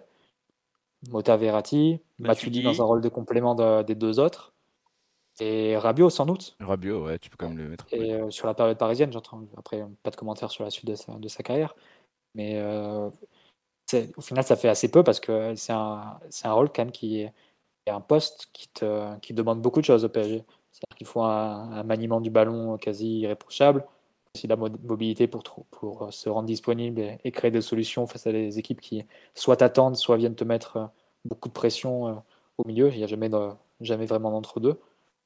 Et euh, c'est pas, forcément évident et beaucoup se, se, cassent les dents. Et même des profils que tu recrutes avec des références et parfois à des prix assez élevés. Et pour le coup, sur Renato, je sais pas, après, il y aura forcément une, grosse concurrence. Hein. C'est vrai que quatre autres joueurs au milieu de terrain, deux Espagnols Verratti et un compatriote qui est, qui Vitinha, des profils assez différents. Sans doute que pour lui, le, fait de passer plus régulièrement à 3 au milieu de terrain, comme l'évoque euh, Galtier en, cours de match, peut-être que pour, pour commencer, ça peut, ça peut être mieux pour lui. Après, je ne me fais pas non plus trop de soucis pour lui. On ne parle pas d'un joueur qui, dont les premières apparitions, euh, il mettrait le ballon en touche ou bien il serait euh, complètement dépassé par le rythme, etc. C'est juste une histoire de, de trouver un peu sa place dans l'équipe. Et pour le moment, je ne le trouve pas non plus au, nocif quoi, dans, dans l'équipe. C'est juste, tu vois pas toutes ses qualités pour le moment. C'est ça qui est plus embêtant. Ouais. Euh, non, mais tu as raison. Hein. Euh, on nous dit ça qu'il souffre aussi de la comparaison avec Vitinha, qui lui, pour le coup, s'est glissé dans l'équipe euh, sans aucun souci. Quoique, souvenez-vous, les premiers matchs amicaux de Vitinha, c'était pas non plus parfait, parfait. Hein. C'est vraiment depuis le Trophée des Champions qu'il y a eu une vraie montée en gamme et tout ça. Donc, on va laisser un peu le temps à, Renato, il aura du temps de jeu, pas forcément, vu le nombre de matchs qu'on va jouer, il aura du temps de jeu. il va y avoir des blessures, j'espère que ce ne sera pas lui parce qu'il est quand même assez, assez fragile, mais bon, c'est sûr que pour l'instant en termes d'intégration, il n'est pas en avance, mais ça, il faut attendre tout simplement. Hein. On nous dit c'est aussi le problème quand tu mets trop de temps à recruter les joueurs, on voit la différence avec Vitinha qui est arrivé très tôt. Oui. Après, euh, on se souvient des, débuts d'Akimi, il est arrivé tôt, il a tout cassé pour que ça finisse euh, à faire euh, pratiquement 8 mois où il n'est pas du tout au niveau. Donc laissons-lui le temps et puis on peut espérer qu'il qu'il soit un peu meilleur. On nous dit il va finir piston. Bah écoutez, peut-être, hein, on ne sait pas. il, peut, il peut se découvrir ce rôle de, de, joueur de côté qu'il a déjà occupé avec, avec comment il s'appelle, avec Galtier à Lille. Donc à suivre, effectivement, à suivre. Est-ce qu'on nous dit, est-ce que vous pensez que si Vitinha n'est pas, n'est pas titulaire, pardon, j'ai du mal, est-ce que vous le mettez demain contre la Juve? Euh, Visiblement, Vitinha sera titulaire, donc la question ne se pose pas. Mais par exemple, le nom du, premier milieu de terrain à entrer, est-ce que ça sera lui? Est-ce que ça sera possiblement Danilo? Est-ce que ça sera Je pense que si, si euh, Renato n'avait pas été là, euh, si Vitinha n'avait pas été là, je pense que c'est Danilo qui aurait joué à côté de Verratti. Hmm, je pense aussi, oui. Ne serait-ce que pour contrer les coups de périté de la Juve ou ce genre de choses. Il y a une question aujourd'hui. Danilo, il a fait, euh, mine de rien, c'est un remplaçant peut-être sur le papier. Et sur les trois derniers matchs, sur la semaine, il a quasiment joué toutes les minutes. Enfin, il a joué, euh, beaucoup, beaucoup. Donc, euh, il est dans le rythme de la compétition, il est intégré dans l'équipe. Et parfois, tu préfères, pour un entraîneur, c'est plus, plus sécurisant de miser sur ce type de, profil qui est déjà vraiment intégré dans le rythme, en confiance, plutôt qu'un Renato qui pourrait t'apporter beaucoup, qui n'est pas encore arrivé à son pic de performance. Et puis surtout, Danilo, monstre d'expérience et tout ça, c'est quand même un... S'il jouait ce genre de rencontre et tout, de... je sais pas si Renato, euh, s'il a joué avec des champions quand même un petit peu, mais ça reste un joueur plus jeune. On nous dit Fabien Ruiz, mais Fabien Ruiz, il n'a pas joué euh, du mois d'août avec Naples puisqu'il avait été mis au placard le temps qu'il euh, règle son transfert. Donc aujourd'hui, Fabien Ruiz, ça paraît compliqué de le lancer alors qu'il n'a pas joué la moindre minute depuis facile un mois, un mois et demi. C'est pas trop possible à cet instant. Kim Pembe est pas suspendu pour demain. Alors, ne me lancez pas sur le sujet. J'ai déjà jeudi soir. Avez raison en tout cas. eh oui, eh oui, j'ai ouvert les règlements, messieurs. Je suis quand même allé revérifier après. Mais le 52-05 est toujours en ma faveur. Non, ni Kim Kimpembe, ni Paredes, ni personne n'est suspendu pour ce PSG Juventus. Vous pouvez euh, être sûr. Euh, on a fait le tour, je pense, sur ce PSG Nantes, Nantes PSG, pardon. Part si vous voulez rajouter quelque chose. Non, juste un petit mot. Moi, je trouve bien que l'arbitre prenne son temps sur le blessure de Fabio, de, de, Vitinha pour expulser parce qu'il fallait expulser. Voilà, même des fois prendre des choses. Enfin, je sais pas, le, y a, non, c'était à Toulouse, ça a mis 1000 ans pour valider le but? Non, non, c'était à, à, Nantes. Bon, je comprends pas pourquoi ils mettent autant de temps des fois, mais au moins, bah, c'est quand c'est bien fait, il faut le dire, parce que la VAR, il y a quand même, le VAR, pardon, il y a beaucoup de problèmes. Là, au moins, c'était bien fait. Donc, c'est juste ça, ça m'a fait plaisir de voir qu'ils ne font pas n'importe quoi tout le temps avec. C'est déjà pas mal.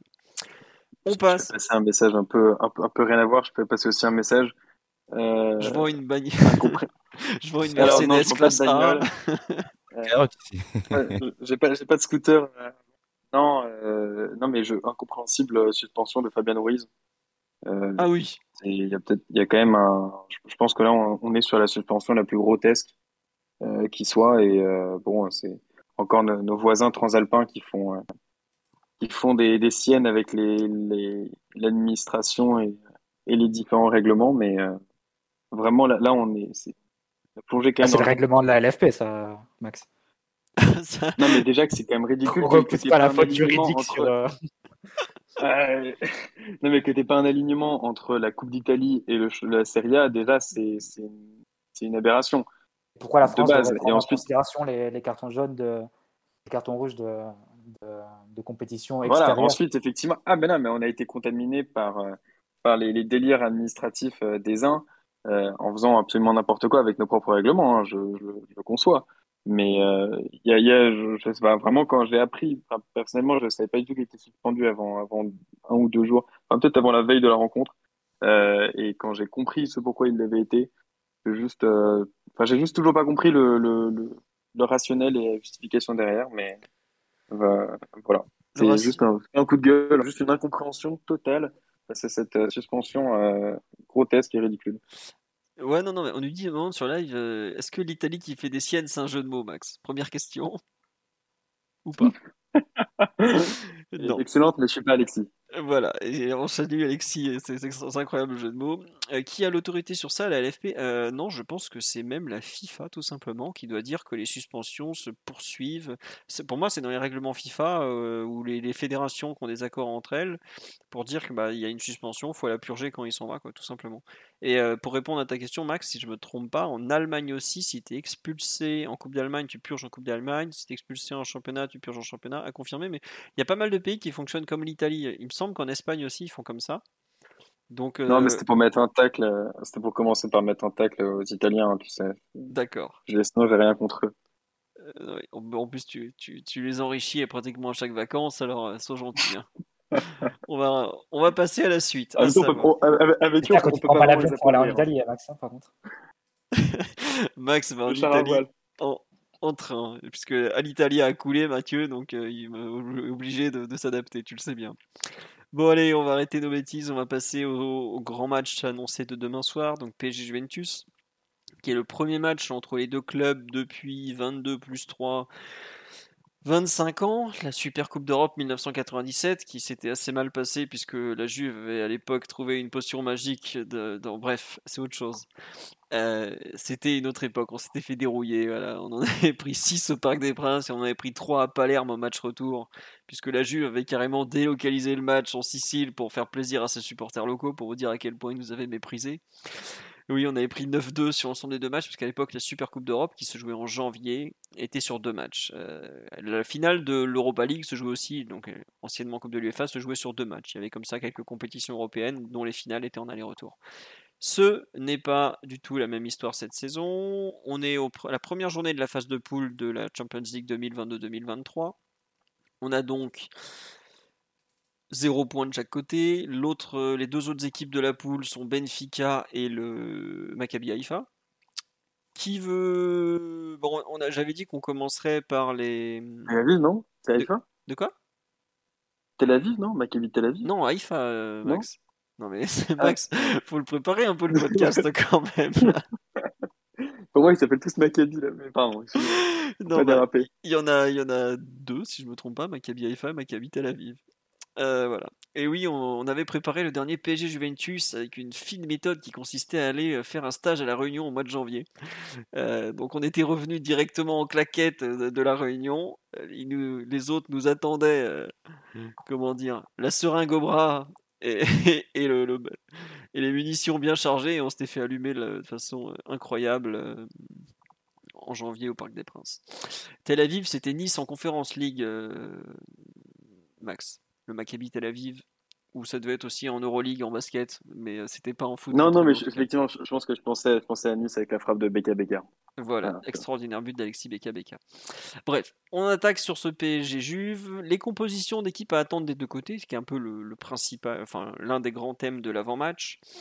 Côté parisien, euh, comment il s'appelle? Monsieur Galtier, qui est notre entraîneur, j'arrivais pas à retrouver son nom a quand même bien fait comprendre que Vitinha était apte. Euh, c'est à peu près la seule inconnue selon vous ou on peut en espérer une autre euh, Il a aussi confirmé que Donnarumma allait être titulaire. Euh, donc ça serait la compo si je, refais dans l'ordre. Donnarumma dans les buts, Kimpembe, Marquinhos, Ramos en défense, Nuno Mendes à gauche, Hakimi à droite, Verratti Vitinha dans l'axe du milieu du terrain. Et devant, Neymar à gauche, Messi plus ou moins à droite. Quand je dis Neymar à gauche, plus ou moins à gauche. Hein. Axe gauche, on va dire Neymar, Messi axe droit et Mbappé en pointe. C'est bien ça ou vous imaginez une surprise? Je sais pas, Mathieu, Titi, Max, euh, notamment avec Vitinha. Toi, Mathieu, tu, tu restes persuadé qu'il va mettre Vitinha puisqu'il est apte? Sinon, c'était Danilo. Euh, ça dépendra de comment Vitinha sent. Ça, je ne saurais pas trop dire. Mais si Vitinha est apte, oui, je pense qu'il jouera. Très bien. Euh, pas, de, pas de doute sur notre compo. Titi, Max, un doute éventuel? pas, de doute, pas de doute. Hein. C'est une, compo qu'on a, qu'on a utilisé, euh, qu'on a beaucoup utilisé en début de saison. Si Vitinha est apte, il, jouera et on, on, ira sur la compo euh, habituelle, je pense. D'accord. Bon, moi je vous rejoins aussi. Je vois pas du tout. on nous dit est-ce que Danilo possible titulaire? Alors Danilo à droite en lieu et place de Ramos J'aimerais, ou en tout cas j'imagine que ça a peut-être été considéré, mais à cet instant de la saison, la défense est, établie. Pardon. Danilo, comme l'a dit Mathieu, joue beaucoup. Danilo est un peu, malgré tout, euh, une valeur sûre du banc de touche qui te permet de dépanner euh, pratiquement 4 postes. Je le vois pas du tout être titulaire, plutôt euh, sur le banc hein, pour amener éventuellement son expérience, sa taille, ce genre de choses en, cours de match, non? Je sais pas, Mathieu, Max, je vois que Max vous laissez. Non, non, non, mais justement, c'est sauf, sauf blessure de Vitinha, Enfin, moi, je vois pas, de surprise possible. Et d'ailleurs, le, l'enchaînement euh, du, du 11 sur ce début de saison, euh, quand on jouait euh, une fois par semaine, laisse, laisse à penser que Galtier a trouvé son, a trouvé son 11 et qu'il n'y a aucune raison, quand les 11 sont là, de, de changer de, de système ou de, de, de joueur. On nous dit schéma surprise en 4-4-2. C'est pas trop trop le genre de la maison, le schéma surprise comme ça. Il a, enfin, même après le mercato où il a, eu, il a pas eu de défenseur, il a pas voulu remettre en cause le schéma. Donc ça, ça, on sent pas le coach euh, surprise surprise. Alors que dans le camp d'en face. Mais, non, mais juste au-delà de ça, à quel, intérêt, quel serait l'intérêt de faire une surprise? C'est-à-dire que t'es pas dans une position qui justifierait. Euh, tu vois, t'es pas dans une double confrontation. T'as pas besoin encore de. C'est un tout premier match de Ligue des Champions tu as besoin d'avoir certaines, certaines certitudes sur le 11 que tu as commencé à aligner en début de saison. Euh, c'était pas le moment de, de sortir un 11 surprise. Tu es encore en train de, de faire d'éventuels calculs d'apothicaire, euh, à te dire il faut que je prenne un point pour parce que sinon je vais en prendre trois contre Benfica. Ou... Non, voilà, tu es, dans une position où, pour, a priori, tu es en position de force vu que le début de saison a été réussi. Tu restes dans la continuité et la surprise, elle viendra peut-être en fonction des, des circonstances euh, du, du groupe en Ligue des Champions. Ouais. Non, mais tu, as raison sur le cheminement intellectuel. Euh, des gens sont d'accord avec toi. Puis globalement, oui, il a fait tout pour l'instant en 3-4, 1-2, 3-4-3. C'est pas le moment de changer. Il a, t'es pas en difficulté. Euh, ou alors, veut dire que tu crois pas en ce que tu fait depuis des mois, mais c'est un peu ridicule. On va passer à l'équipe d'en face, euh, puisque là, il y a beaucoup plus d'incertitudes. Mathieu, donc Mathieu, pour ceux qui écoutent le podcast, supporter parisien et un peu turinois par, euh, filiation, on va dire. Qu'est-ce que ce bon Max Allegri va nous concocter euh, pour cette, euh, cette affiche de Ligue des Champions Combien de défenseurs va-t-il pouvoir aligner? Quels sont les absents, les blessés? On te, laisse nous présenter tout ça un peu. Bah, les absents, premièrement, c'est toujours quelque chose qu'il faut regarder avec la Juve, qui a souvent une infirmerie qui est bien remplie. Pour le coup, elle le sera à nouveau, vu que pas moins de 4 titulaires seront absents. Chesney dans les buts, bas au milieu et Chiesa Di Maria devant. Donc ça fait quand même du, monde et du beau monde qui, qui manquera à l'appel. Et comme souvent dans ce type de situation, c'est-à-dire où son équipe part en, position d'infériorité par rapport à son équipe, Allegri va jouer par rapport aux, forces et aux caractéristiques de, l'adversaire, c'est-à-dire déformer son schéma. Et de plus en plus, euh, ce soir, les, les médias italiens bruissent d'une possible défense à 3 côté Juve qui est un peu à rebours de ce que fait l'équipe depuis, euh, depuis le retour d'Allegri. Ça a été très souvent du, 4-3-3 assez, assez classique. Euh, donc possible défense à 3 demain, euh, avec Perrine dans les buts du coup, le remplaçant de, de Chesney. une défense à 3 qui comprendrait Bonucci de retour, avec Bremer, qui a été recruté au Torino et qui est spécialiste de, de la défense à 3, et Danilo, qui a aussi occupé ce poste-là euh, à, différents moments, notamment Danilo. Euh, le, Brésilien, voilà. Euh, qui a occupé ce poste à plusieurs reprises, notamment sous, sous Pirlo. Donc ça serait Bremer axe gauche, Bonucci dans l'axe et Danilo axe droit. Je pense Bremer axe droit et Danilo axe gauche. Il jouait axe gauche sous Pirlo souvent. D'accord. je ne serais pas surpris de, que ce soit comme ça. Après, déjà voir si la défense à 3 se confirme si, ou, pas. Et il faudra voir aussi comment l'équipe va se, va se mettre en, va s'organiser parce que globalement, depuis le début de la saison, la Juve va pas jouer à, 3 derrière. Ce serait une, une, adaptation vraiment spécifique par rapport au match du PSG et les forces en présence. Sur les côtés, tu aurais Quadrado et Kostic, deux joueurs qui, pour le coup, qui peuvent occuper ces, ces rôles de piston. Kostic l'a occupé à, à, Francfort. Oui, il connaît très bien le rôle. Pour moi, c'est son meilleur poste d'ailleurs. Milieu de terrain, Paredes et Rabiot sont sûrs. Euh, Rabiot, ça va être même confirmé par, par Allegri en, conférence de presse. Il a l'habitude de donner comme ça quelques, noms. Le troisième, ce serait, bah, ça jouerait entre plusieurs joueurs. Hein. Ce serait soit McKenny si, euh, si, tu veux avoir un joueur qui, peut se projeter dans la surface, Locatelli peut-être pour une dimension un peu, un peu physique, ou bien Miretti pour, le côté un peu technique. Pas mal de gens disent Miretti, j'avoue, je serais un peu surpris de voir Allegri comme ça lancer un jeune sur, sur la pelouse du parc. Et il faut dire aussi que les matchs qu'il a pu jouer ces, ces, derniers, ces dernières semaines, sur les dernières rencontres de, de Serie A, ont montré un joueur vraiment prometteur et qui peut, qui peut postuler. Donc, c'est une option aussi. Et devant, pareil, une incertitude pour euh, qui accompagnerait Vlaovic. Donc, est-ce que ce serait Keane, est-ce que ce serait Milik? Euh, C'est un, peu, un peu un doute. Possible aussi McKenny hein, qui joue. Euh, tu veux vraiment aller dans une optique vraiment défensive et jouer avec McKenny en, comme ça en soutien de, Vlaovic. voilà, ce serait l'optique de la défense à 3 qui, tiendrait la corde ce soir. Mais impossible non plus que tu sois dans un 4-3-3 plus classique. Et là, bah, tu ferais avec euh, globalement l'équipe qui a pu jouer euh, ces derniers temps, un trio Quadrado, Vlaovic, Kostic devant, le milieu à 3 et il faudrait voir les latéraux si, euh, si Alexandro peut tenir sa place ou pas. En cas, si c'est pas le cas, il serait remplacé par De Chilio, mais globalement vous avez, vous avez l'équipe sur les deux possibilités, la défense à 3 ou bien le, le 4-3-3 classique. Bah, écoute, merci Mathieu pour cette présentation assez complète. Sur, euh, bon, on va te faire parler un peu de la Juve vu que tu suis et que tout le monde ne regarde pas. Et je, ne souhaite pas à grand monde de regarder la Juve en ce moment. si, vous, si pour votre plaisir personnel, c'est pas la peine de. Si vous aimez vous mettre du piment dans les yeux, vous pouvez enchaîner avec les, matchs de la Juve d'Allegri. C'est pas franchement. Pour, en fait, pour ceux qui ont regardé Fiorentina Juve samedi après-midi, donc la Juve a ouvert le score au bout de 9 minutes, c'est ça le but de des testicules de Milik. Milik. Euh, voilà, égalisation de Kwame sur 28e. Euh, contre-attaque. Voilà, contre-attaque. Et Jovic rate le, ce qu'aurait pu être le, penalty de la victoire là, juste avant la mi-temps. C'est Perrine qui le dégage sur le poteau, si je me souviens bien, c'est ça? Ouais, c'est ça. C'est ça, Matt Paredes sur, sur la ligne après. Ouais. Alors, pour ceux qui n'ont pas suivi, si le dernier tir cadré de la Juve, ou le dernier tir tout court, c'est à la 27e minute, si je me trompe pas. Dernier tir. Dernier tir tout court. 15 tirs à 4 15 tirs à 4, je crois, pour la FIO. Je me souviens bien les stats. Voilà.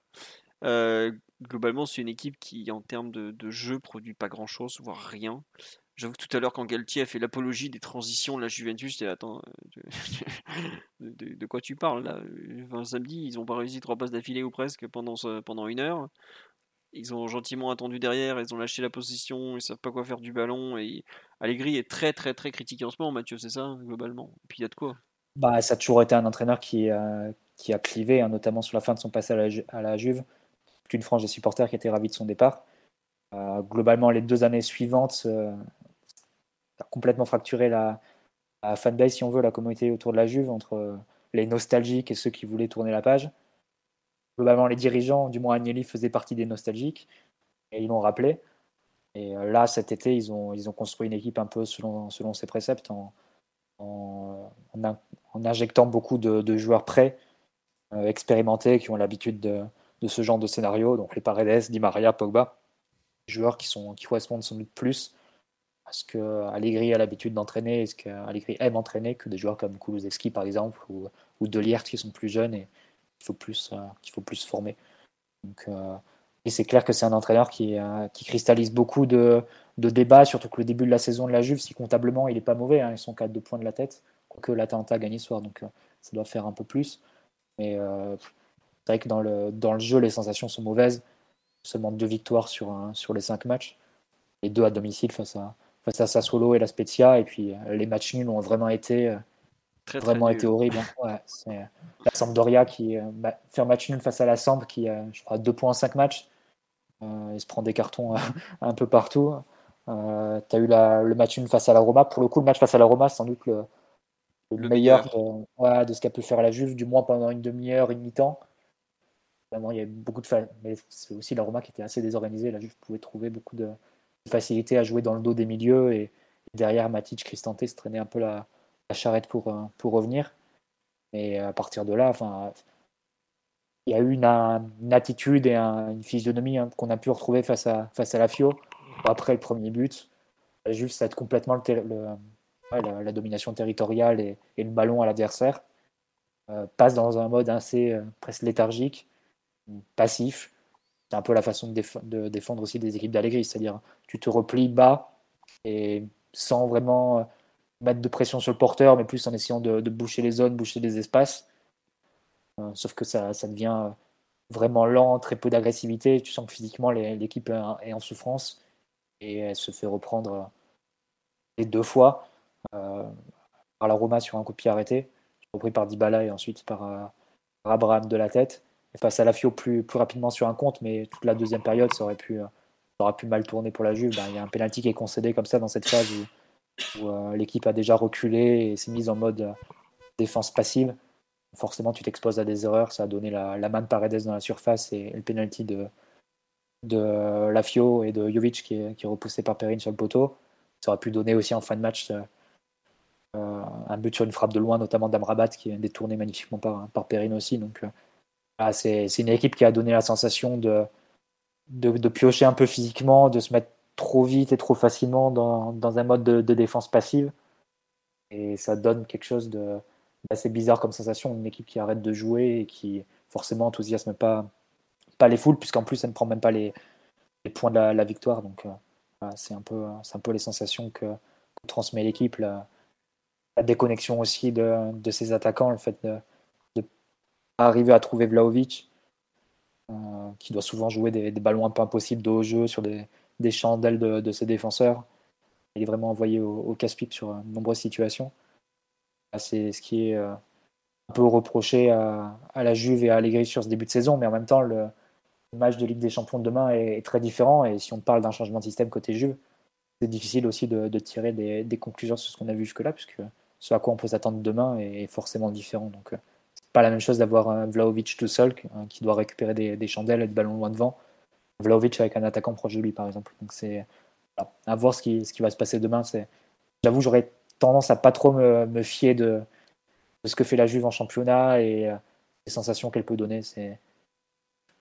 Par exemple, je me souviens la saison 2015-2016 où euh, il y a eu beaucoup de changements à l'intersaison et la Juve commence vraiment très mal en championnat, avec pour le coup encore plus mal que, cette année-là, avec des défaites, etc. La Juve, pour son premier ou son deuxième match de Ligue des Champions, va gagner à l'Etihad, par exemple. Donc, euh, c'est, c'est toujours des, moments un peu particuliers. Allegri assez reconnu et assez spécialiste hein, de, se, préparer la, le match euh, face à une équipe un peu supérieure et préparer tactiquement en fonction des, des caractéristiques de, de l'adversaire. Donc, euh, à voir ce que, ce que la Juve réserve demain, mais je ne me ferai pas trop d'équivalence entre ce qu'elle fait en championnat face à des équipes qu'elle est censée dominer ce qu'elle peut faire sur la pelouse du, du parc où elle n'aura absolument pas beaucoup de ballons. L'année dernière, déjà, tu, il me semble que le premier match, il gagne quoi? De gagner 2-0, non, contre Chelsea? Euh, 1-0, il me semble. Mais ouais, victoire face à Chelsea, ouais, en tout cas. C'était le premier match de poule, c'est ça? Ah, c'est ça. Et par contre, le retour, elle prend, prend 4-0. 4-0, c'est ça. mais bon, le, je vais pas faire la, la, mauvaise foi, mais le premier but est un peu, un peu douteux, on va dire, avec la, VAR qui, l'accepte. Euh, mais euh, c'était le deuxième match de poule, pardon, euh, l'an dernier, mais c'était bien 1-0. Mais ouais, c'est toujours difficile hein, de faire des, équivalences. mais pour demain, tu peux t'attendre à une, à une Juve qui va défendre très bas, qui va essayer de boucher les espaces et qui va essayer de partir en contre en jouant sur la grande qualité de, de Vlaovic au but pour lancer les, transitions avec Quadrado et Kostic sans doute qui pourront euh, bénéficier de positions intéressantes depuis leur rôle de piston. Après, tout l'enjeu pour le PSG, ça sera d'avoir une, phase de possession, je pense, euh, la plus précise et la plus euh, dangereuse possible pour créer des situations, mais aussi quand tu perds le ballon, de, presser directement à la perte et de, euh, rendre plus difficile les, transitions de la Juve. Je pense que c'est surtout ça la, question. La rigueur que Vlaovic gagne des duels aériens ou ce genre de choses, c'est possible, mais s'il a ses, premiers partenaires à, 30 mètres, il n'en fera pas grand-chose. C'est un peu tout l'enjeu du PSG, d'avoir la possession, d'avoir une possession de qualité, mettre la Juve dans ses 30 mètres et être bien contre-pressé à la perte à partir de là, on peut penser que offensivement, il y a assez de talent côté PSG pour, pour forcer la décision et être en même temps assez tranquille défensivement, d'avoir des, ballons assez simples à gérer pour les, à ramasser même pour les trois défenseurs. Il y a beaucoup de gens sur live qui sont inquiets de, voir la Juve marquer un but en une demi-occasion et tout verrouiller ensuite. Euh, tu, peux, tu, les comprends ou par rapport à ce que l'équipe bah, montre euh bah, je, peux comprendre parce que Vlaovic a marqué deux coups francs euh, récemment et assez vite. Après, bon, sur le match précédent face à, face à la Fio, la, Juve marque très vite et pas capable de tenir le score, se même prendre sur un contre hein, avec Kwame. Donc, euh, à voir. C'est, moi, je ne sais pas trop à quoi m'attendre côté Juve demain. Si, le, type d'attitude de l'équipe, sans doute. mais c'est difficile de savoir si tu vas avoir une équipe qui va pouvoir tenir le choc ou pas. Il faut l'avoir un peu le, degré de, préparation aussi individuelle de, certains joueurs. Je pense aussi qu'Allegri a vu les, matchs du PSG. Ça m'étonnerait pas non plus qu'on voit la Juve presser à certains moments, notamment sur les 6 mètres, de, les 6 mètres et les ballons en retrait de Donnarumma, parce que c'est des situations qu'on ne maîtrise pas, pas, forcément très bien. À l'heure actuelle, on n'a pas de joueur sur, sur lequel balancer devant pour pouvoir faire monter le bloc. Ce ne serait pas étonnant qu'il y ait comme ça des, phases de, pressing euh, spécifiques de, la Juve, mais l'attitude générale, a priori, ça sera celle d'un bloc bas passif et pour bloquer les espaces et essayer de repartir en contre avec Vlaovic en, en tour de contrôle pour, pour ramasser les ballons qui viennent de, l'arrière. Donc, euh, c'est des, des de match que connaît bien le PSG après tout. Hein. Oui, oui. Et on est, confronté, on est confronté assez régulièrement en championnat. Et la Juve a pris peu de buts en championnat, mais euh, notamment parce qu'elle défend très bas. Mais est-ce qu'elle défend bien au final? Ou c'est juste le nombre, la qualité individuelle des joueurs, euh, ce genre de choses? Parce que par exemple, il y a eu des moments, nous, l'année dernière, on prenait pas beaucoup de buts, mais on se rendait compte qu'on était un peu sur un fil parce qu'on concédait, on concédait beaucoup de frappes, ce genre de choses. Mm un peu c'est une, ouais, non, mais c'est une question qui est, que tu fais bien de poser parce que. Ah, Mathieu, reviens bon, Pas de ah, bêtises. Oui, non, en fait, ça a coupé au moment où tu as, as, commencé à parler. Tu as dit c'est une question que tu ah, bien de poser parce que. Ouais, bah parce que euh, la Juve a certes encaissé que deux buts en, championnat jusqu'à présent. Et en expected goals concédés, c'est entre 4 et 5, je crois. Donc, mm. euh, tu as une surperformance côté défensif par rapport à ce que l'équipe concède réellement en, tant qu'occasion, en termes d'occasion. Et tu le vois d'ailleurs sur le match face à la Fio, c'est tu vois, tu as un penalty concédé malgré tout et qui est raté. Ça fait monter naturellement les, les stats en termes d'expected goals qu'on a concédé. Et ouais, ça s'est un, peu, un peu retrouvé, je pense, sur, les, sur des matchs. Après, tu as des matchs comme face à la Roma, par exemple, où la Juve concède pas beaucoup, mais tu dis que l'adversaire fait pas non plus énormément. Euh, aucun adversaire à la qualité de, individuelle et même collective du PSG. Donc c'est, toujours difficile de se dire oui la Juve va être tranquille face à la Spezia à la maison et, face à Sassuolo ça va rouler au parc. Non, c'est pas forcément. c'est pas tout à fait. C'est ce qu'on dit sur live. Désolé, mais on peut pas m'expliquer que Danilo et Desiglio ça va tenir contre nous. Ben, Danilo, hein. bon joueur, hein. mais méfiez-vous. C'est c'est un joueur qui, bah, un peu comme, comme notre Danilo en fait, euh, côté PSG. C'est un joueur qui, qui divise un peu entre les attentes. En plus, le Danilo de la Juve est arrivé dans l'échange avec Cancelo, donc euh, à la comparaison, il est forcément perdant. Euh, il n'a évidemment pas le brio technique de, Cancelo, qui est un, latéral, mais qui pourrait jouer plus haut au milieu de terrain. Euh, mais par contre, sur le plan défensif, c'est quand même un joueur qui est, solide et globalement la paire avec Bremer dans une défense à 4 plutôt bien marché. Hein.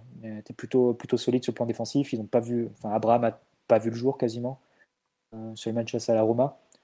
Donc, euh, on pourrait dire la, défense à 3, Bremer, Bonucci, euh, si c'est celle-là qui est, qui est alignée. M'inquiète pas, pas forcément côté Juve. C'est pas, pas le, point le, plus faible de l'équipe, a priori. Voilà. Euh, on dit ça qu'Allegri a quand même sorti que la qualification est jouée contre Benfica. Voilà, calmez-vous. Euh, les déclarations de Max Allegri, euh, je vous conseille certains après-match euh, sur le Twitter Juve où il se fait insulter de tous les noms, de sale troll, d'incapable. Bon, faut prendre du recul avec ces déclarations. Je pense qu'après le match, il va encore nous sortir une dinguerie. Là, avant le match, il a à peu près été calme, mais après, en général, il est, il est extraordinaire en conférence. T'es d'accord, Mathieu que... Bah non, mais Allegri, après, c'est si certains le prennent toujours au premier degré après 10 ans dans le métier, c'est quand même un problème. C'est un entraîneur qui a l'habitude de, encore plus récemment, troll de 3 fois sur 4 en conférence de presse. Faut... Voilà, donc faut pas non plus prendre tout au premier degré avec Max Allegri. Euh, bon, la forme de la. Oui, euh, Titi ou Max, vous voulez rajouter quelque chose? Moi, y a, euh, je sais pas si vous avez regardé la Juve dernièrement. Moi, il y a quelque chose qui m'a choqué. Et Mathieu, tu l'as effleuré. C'est à quel point l'équipe a l'air en souffrance physiquement, en fait. Tu vois le match contre la Fiorentina, ça joue à 2 à l'heure. Et t'as l'impression qu'ils sont tous à l'agonie en fait. j'avoue que j'ai. Bon, j'avais regardé, je crois, un peu avant, un peu de première ligue, je crois que j'avais regardé un peu de championnat d'Allemagne, autant dire qu'on est sur des championnats où ça bouge un peu plus. Mais là, ils avaient l'air à l'agonie au bout de trois sprints. Euh, et la Juve avait l'air d'être en souffrance, mais totale. Euh, ne serait-ce que pour faire trois courses défensives, pour tenir euh, le ballon, ils n'y arrivaient pas, pour proposer des choses sans le ballon. Alors après, il faut aussi des. Comment dirais-je? Il faut aussi que le, que son équipe soit mieux organisée offensivement parce que ça se voyait que par moment les joueurs savaient pas quoi faire de la balle. Mais euh, moi j'avoue que j'ai été un peu vraiment choqué de la la qualité bah, physique en fait de, l'équipe. Alors après, le PSG a pas non plus fait une rencontre extraordinaire d'un point de vue physique à Nantes ou, même à Toulouse trois jours plus tôt. Mais j'avoue avoir été surpris de la, du niveau bah, médiocre, vraiment d'un point de vue physique. Je sais pas Mathieu si ça s'est ressenti sur les autres matchs. On a l'impression d'une équipe qui n'arrive pas à courir en fait, qui, qui a rien dans les jambes. Je, sais pas. le, le Twitter juve en parle un peu de ça ou pas? Oui, non, mais ça se ressent de façon dans les matchs. Et globalement, les... sur le plan physique, on va dire que ce n'est pas le point fort des, des équipes d'Allegri qui ont toujours beaucoup de blessés, euh, qui paraissent euh, plus lentes et moins, euh, moins équipes, que des équipes de Comté, par exemple. Ça, c'est l'évidence. globalement, en termes de profil aussi, tu n'as pas des joueurs très, très puissants, très véloces. C'est une équipe un peu de sénateurs. donc, oui, tu peux avoir totalement cette, cette impression-là. Et sur le match face à la Fio, même face à la Roma tu as l'impression que voilà, se mettent euh, derrière par, par convenance, on va dire. Euh, mais aussi parce que voilà, peuvent pas non plus euh, enchaîner les, les, efforts, les efforts physiques, les efforts intenses de, pressing. C'est même pas la, la, philosophie en, tant que telle de, de l'équipe. Donc après, sur un match comme, comme demain, ils vont courir. Quoi. Bah, ils vont courir certes, mais ouais, forcément parce que la Ligue des Champions, ça te, toujours un, plus. Tu, tu, donnes plus sur un match de Ligue des Champions que sur un, un match face à la Roma, quoi que tu quoi que en dises. Mais euh, a, priori, le scénario du match va donner le PSG avec la balle et dans le camp, dans le camp adverse. Euh, c'est pas forcément un, scénario où la Juve peut se sentir mal à l'aise et avec, avec le besoin de, courir dans tous les sens. Je pense qu'ils vont être très bien organisés défensivement. Les joueurs pris individuellement n'auront pas forcément à faire beaucoup de, de kilomètres euh, de plus. Quoi. Ouais. Ou de couvrir des distances trop, trop importantes. On nous dit qu'il faut, faut pas hésiter à jouer physique avec Anthony Taylor, euh, l'arbitre anglais. Oui, Anthony Taylor n'est pas un grand distributeur de cartons, tu peux y aller dans les contacts et tout, mais c'est pas forcément le. Je suis pas sûr que le PSG ait des joueurs qui vont beaucoup aller au contact. C'est pas les trois de devant qui vont spécialement aller frotter ou ce genre de choses. Ni Verratti, ni Vitinha. Le PSG a quand même des joueurs euh, très très techniques. Après, Canino Mendes tente d'y aller comme, un, une brute ou Kimpembe, oui, pourquoi pas? Eux, c'est un peu plus leur jeu, mais c'est pas le PSG peut pas jouer comme, euh, comme une équipe anglaise, ça s'invente pas quoi ça. On nous demande Mathieu, parce qu'on en profite, tu es là, tu es, un spécialiste des clubs, on, en profite à fond. Est-ce que 95% du danger de la Juve repose sur euh, Vlaovic, l'excellent avant-centre euh, serbe si je me trompe pas? 95% je sais pas, mais oui c'est évidemment le, joueur à surveiller en face. je pense qu'on peut s'attendre à ce qu'il prenne le dessus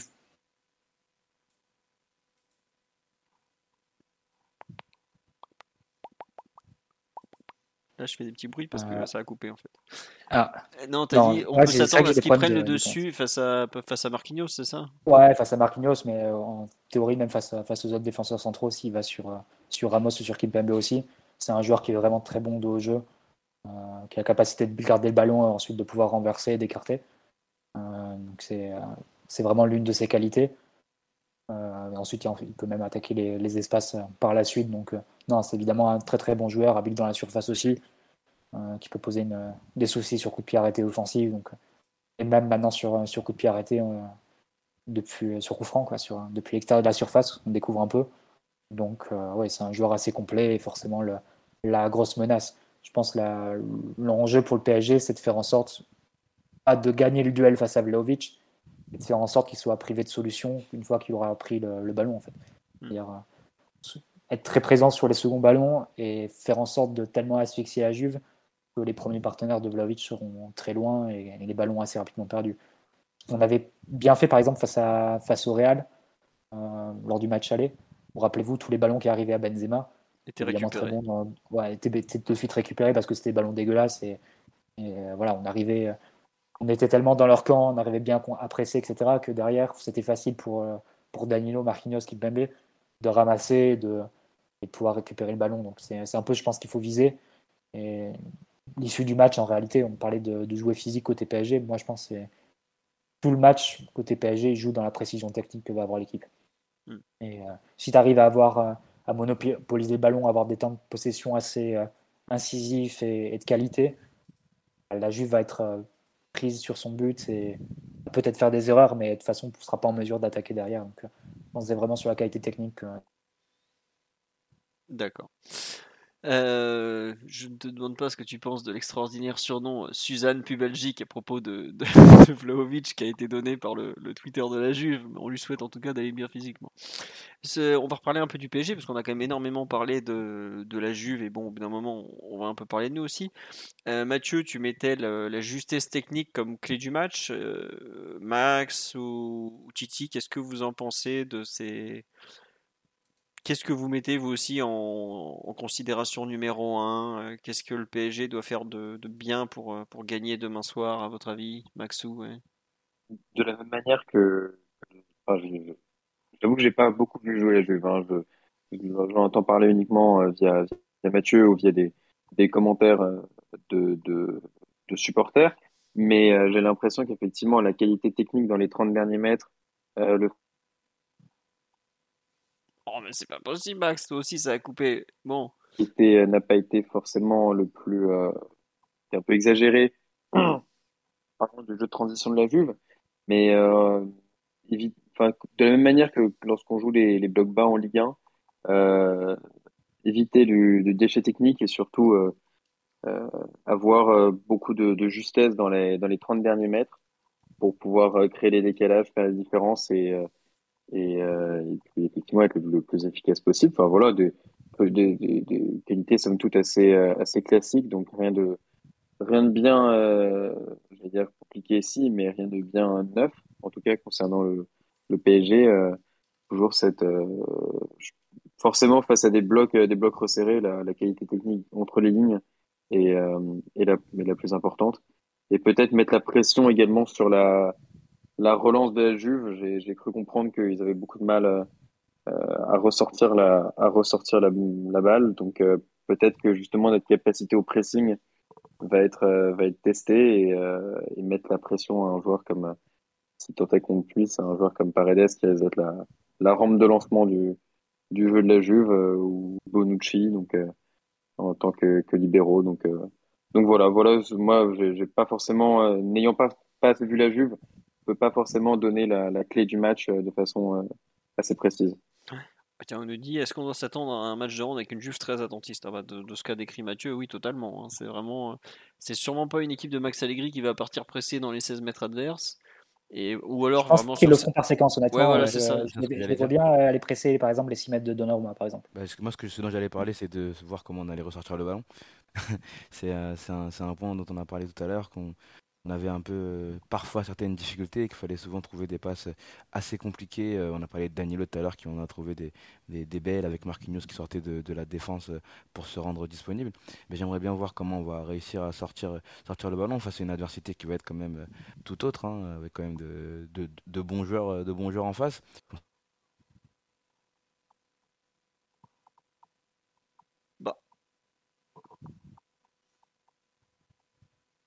Titi revient. Ah, on a. Ouais, non, c'est, je crois que c'est chez moi que ça fait des micro-coupures aussi. Ah. T'as dit, euh, non, vas-y, reprends ta dernière phrase, ça devrait passer. Je suis désolé, euh, c'est pénible. Non, y a pas de... non, mais je m'excuse pour toi et pour les autres aussi, c'est aussi ça je disais euh, qu'il va falloir trouver des, solutions pour bien sortir le ballon. C'est qu'il y a des moments où DJ il a essayé d'allonger euh, samedi pour essayer de trouver quelqu'un, mais on n'a pas vraiment de point d'appui devant, donc euh, c'est assez compliqué. Donc il va falloir être inventif pour sortir le ballon. on va sans doute beaucoup se reposer sur, sur Marco et parfois Vitinha qui va se, rendre disponible. Mais voilà, c'est une des, c'est pas peut-être pas une clé du match, mais c'est un point moi et un aspect que je regarderai particulièrement, voir comment on va réussir à sortir ce ballon, voir si Didio va prendre des, des, risques, mais des risques euh, dire contrôlés, des risques euh, importants pour pouvoir sortir le ballon, parce qu'il ne faut pas non plus qu'il même je sais que ça fait peur à certains, mais il ne faut pas non plus qu'il fasse que, dégager et qu'il arrive aussi à, trouver des bonnes passes pour ce qu'on puisse sortir le ballon, trouver Verratti entre les attaquants, etc. etc. Donc c'est un point que moi je vais regarder particulièrement euh, demain. D'accord. on nous dit Paredes dans la profondeur pour Vlaovic, mais attendez, Paredes il vient à peine de débarquer, il prend ses marques, il a joué 83 minutes à Florence, il y a 30 minutes où il est bon et 50 où le pauvre il touche pas une skillette. ouais. il concède un peu. Bon, ça encore le penalty c'est pas arrivé, mais euh, pour vous donner une idée, le gardien de, de, Turin a plus touché la balle que Paredes euh, samedi dernier. Donc euh, c'était samedi dimanche Non, c'était samedi je crois. oui, c'était forcément samedi puisqu'on joue mardi. bon. voilà, il faut pas non plus. Non, par contre, il y a une vraie question sur les coups de pied arrêtés turinois. Mathieu, ils sont bien tirés, ils sont mal tirés, ils sont dangereux, ils sont pas dangereux, ils sont en souffrance. Qu'est-ce qu'il en ressort? Alors, sur la phase défensive turinoise, c'est une équipe friable sur coup de pied arrêté. Euh, historique. Bon. Sur un. Ouais. Mais non, tu, tu dis c'est une équipe friable et ça a encore coupé, je suis désolé. Ouais, ah. Euh, non, je disais que c'est une équipe fri- friable sur coup de pied arrêté défensif. Euh, la Roma a égalisé sur un corner. Euh, donc pour le PSG, c'est euh, c'est une arme à exploiter. C'est une équipe qui est en difficulté sur ce type de situation. Euh, et ça date pas de cette année. Donc euh, ça, c'est clair. Après, sur les coups de pied arrêtés offensifs, j'ai pas beaucoup de- d'exemples en tête de, de buts, mais forcément, il y, a des, il y a des joueurs qui sont athlétiques. Ils ont recruté Bremer, qui est, qui est une vraie masse. Vlaovic aussi, qui peut être, euh, qui peut être en danger. Bonucci qui rôde. Donc oui, malgré tout, tu peux, tu peux te méfier. Rabiot aussi, qui, qui, qui a marqué quelques buts sous, sous les couleurs du PSG sur coup de pas- pied a arrêté. pas Henrel pour les tirer, par contre. Il n'y a pas Andrel pour les tirer, c'est vrai. Mais par contre, as des, euh, tu vas avoir des, aussi des, des centreurs fous côté, côté Juve entre Quadrado et Kostic. Bon, c'est pas sur coup de pied arrêté, mais dans le jeu, tu peux t'y- tu peux t'y, euh, attendre à ce que, à ce que ça mitraille de, de centre avec beaucoup, beaucoup de jeux extérieurs. Euh, Kostic, grosso modo, dès qu'il a la balle, il centre. Je découvre un peu le joueur, je ne connaissais pas depuis le championnat allemand, mais à la Juve, c'est presque caricatural. hein. Dès que- un dès qu'il a le ballon, il regarde où est Vlaovic dans la surface ou Milik et il envoie un centre. C'est à peu près le Quadrado, il joueur, fait beaucoup euh, ça. c'est- c'est- c'est- ça correspond au joueur qu'il était aussi un petit peu. Bon, il va, normalement, il va faire un peu mieux avec le temps, mais c'est pas le joueur le plus euh, créatif qui soit non plus dans ce genre de choses. Et Quadrado, c'est aussi ça. Un Quadrado, les- sa grande spécialité, c'est les centres au deuxième poteau. Euh, donc euh, voilà, ça, ça peut être aussi quelque chose à, à surveiller côté Ramos Hakimi. Euh, parce qu'il est- il arrive bien à les brosser en général, ces, ces centres loin comme ça au, au second poteau, pour l'arrivée d'un d'un joueur dans la surface. Euh, voilà, mais côté Juve, globalement, il n'y a pas de créativité dans l'axe du terrain. Ce qu'il faut voir avec cette équipe. Donc, tu peux t'attendre soit du jeu direct vers, vers Vlahovic, via euh, Perrin ou Bonucci ou Paredes, soit du jeu extérieur, avec des centres et ensuite pour arriver à l'attaquant. Voilà. Euh, c'est- globalement, c'est les voies vers le but qu'utilise la Juve. Il n'y a quasiment pas de, de jeu au milieu de terrain, de jeu combiné euh, axial. Alors, autre question. On demande Rabiot, il est comment en ce moment? Alors, c'est pas compliqué. Rabiot, il a pas de- blessure. Voilà, et puis il a pratiquement pas joué au début août avec l'histoire du transfert avorté à la Manchester où, où il a demandé un très gros salaire, donc il n'y est pas allé. Mais ensuite, dès qu'il est revenu, il, est, il, est re- il a rejoué, Mathieu, si je me trompe pas, parce que Allegri a tout de suite dit que c'était un joueur important, que c'était un milieu sur lequel il compte, etc. Et ensuite, il s'est fait un peu mal au Bah, quadriceps. Voilà, il s'est blessé au quadriceps, mais il sera titulaire demain, puisque Allegri l'a annoncé en conférence de presse. Voilà, donc il n'y a pas grand chose à dire de Rabiot, il n'est pas à 100% parce qu'il revient de blessure. Il On va eu- voir l'accueil du parc demain. Il n'y a pas grand chose à voir. hein. On va plus être dans du Fiorez euh, que dans du Sacco. hein. Tu pas penses que ça peut être à ce niveau-là? Non, bah non, Fiorez c'était allé beaucoup Non, plus loin. peut-être pas. à ce- ouais, tu me comprends. Est-ce que- Oui, est-ce il va être- à, chaque touche de balle, par exemple? On aura peut-être les 10 premières minutes et puis après ça va passer parce que le match, euh, tu vas pas t'arrêter juste. Enfin, c'est c'est que Rabiot au bout d'un moment, c'est pas non plus. euh, Enfin, je veux dire, c'est un- ça fait combien 4 ans qu'il est parti? 3 ans 4 ans? Ouais, il va se faire bien siffler, hein, il va se faire pourrir à l'échauffement, à l'annonce et tout, mais au bout de 4, 5, 10 minutes, ça va passer quoi. C'est un peu comme les sifflets pour je sais plus qui euh, après le- la déroute à Madrid. Ça, ça s'est beaucoup acharné sur Neymar, mais parce que voilà, je crois que c'était Messi qui avait été un peu sifflé le premier quart d'heure et puis après plus rien. Rabiot, ça sera pareil. Au bout d'un moment, euh, j'espère que tu, tu vas pas voir PSG Juve pour siffler Rabiot. Enfin, Et puis toi, en plus, si t'allais au stade, tu l'applaudirais. Donc, euh, moi, j'applaudirais Véro la terrible en disant merci Véro, meilleure femme agent du métier. Ah non, il y a Pimenta maintenant. Mais bref, non, non, je m'en fous. Euh, J'irai pas pour l'applaudir, non. Mais plus sérieusement, oui, évidemment qu'il va être sifflé. Là où, là où un Di Maria euh, aurait été euh, acclamé avec euh, logique, parce que bah, y en a un qui est parti correctement et l'autre beaucoup moins. En tout cas, ils n'ont pas eu la même fin. Tu vois, par exemple, euh, je me demande si un Moiskin sera applaudi, comment un Paredes sera, sera accueilli? Peut-être l'indifférent, je sais pas. J'avoue que ça fait partie des questions. hein. Est-ce qu'Overo sera au parc? Bah, Je pense que Véronique Rabiot sera au parc. Elle, elle connaît tout le monde, elle va y aller forcément. Mais bon, il faudrait qu'elle soit pas trop loin de maman Mbappé. Ça serait, ça serait assez marrant. je pense que bon, euh, voilà quoi. Et d'Antero Henrique aussi. Et dans tes- Il a un Et petit- Antero Henrique aussi. Mais bon, peut- peut-être qu'elle tiendra Antero pendant que Christophe viendra se venger, donc ça c'est autre chose. Mais non, euh, est-ce que, je sais pas, on me dit Paredes sera ignoré Non, pour moi il sera euh, peut-être euh, peut-être applaudi. Je, je sais pas, tiens, Max, Titi, Mathieu, ce que vous en pensez de l'accueil de. Parce qu'il y a quand même quatre anciens parisiens à la Juve. hein. Ouais, Ouais, ça va Max. pas- s'il y a- Dommage que Henrel. euh, Non, Ouais, vas-y. non, non, pardon, vas-y. Imagine the softest sheets you've ever felt. Now imagine them getting even softer over time. That's what you'll feel with Bowl and Branch's organic cotton sheets. In a recent customer survey, 96% replied that Bowl and Branch sheets get softer with every wash. Start getting your best night's sleep in these sheets that get softer and softer for years to come. Try their sheets with a 30-night guarantee. Plus, get 15% off your first order at bowlandbranch.com. Code BUTTERY. Exclusions apply. See site for details.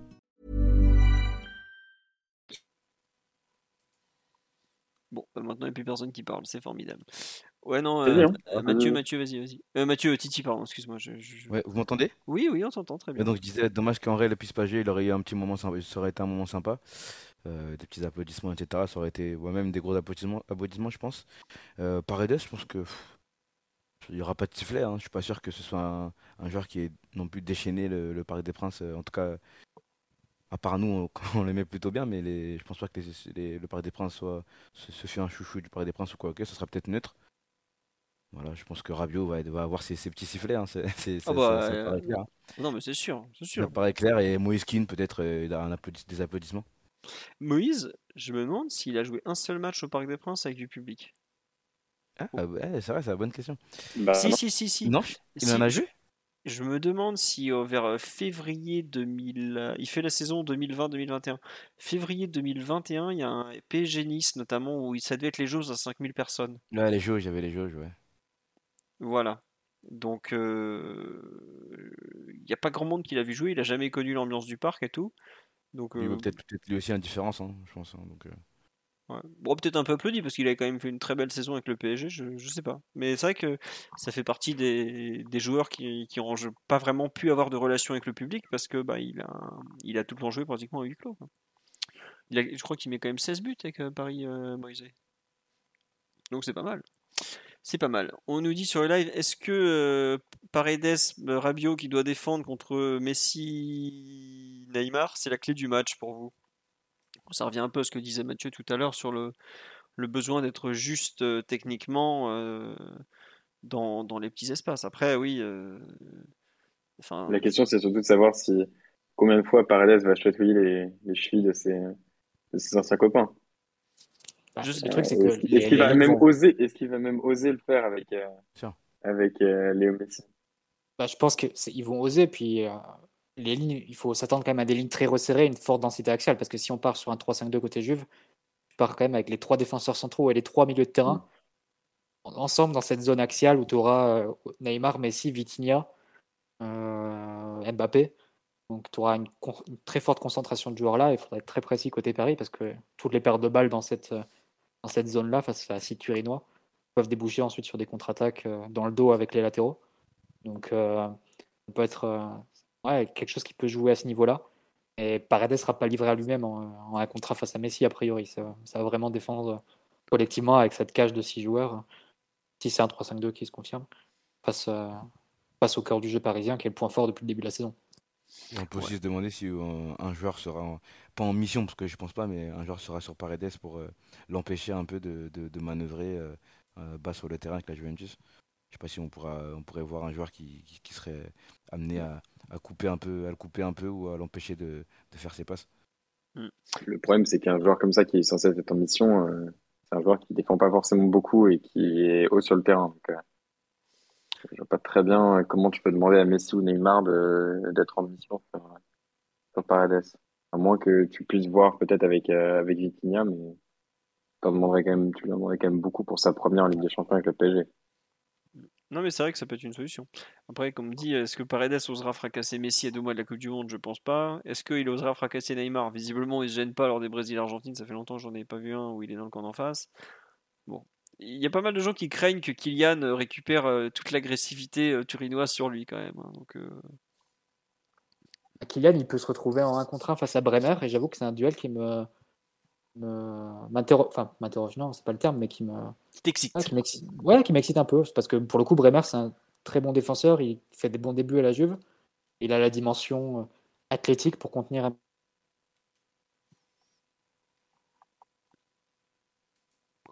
les premiers pas. Donc, euh, ça, ça peut être un duel intéressant.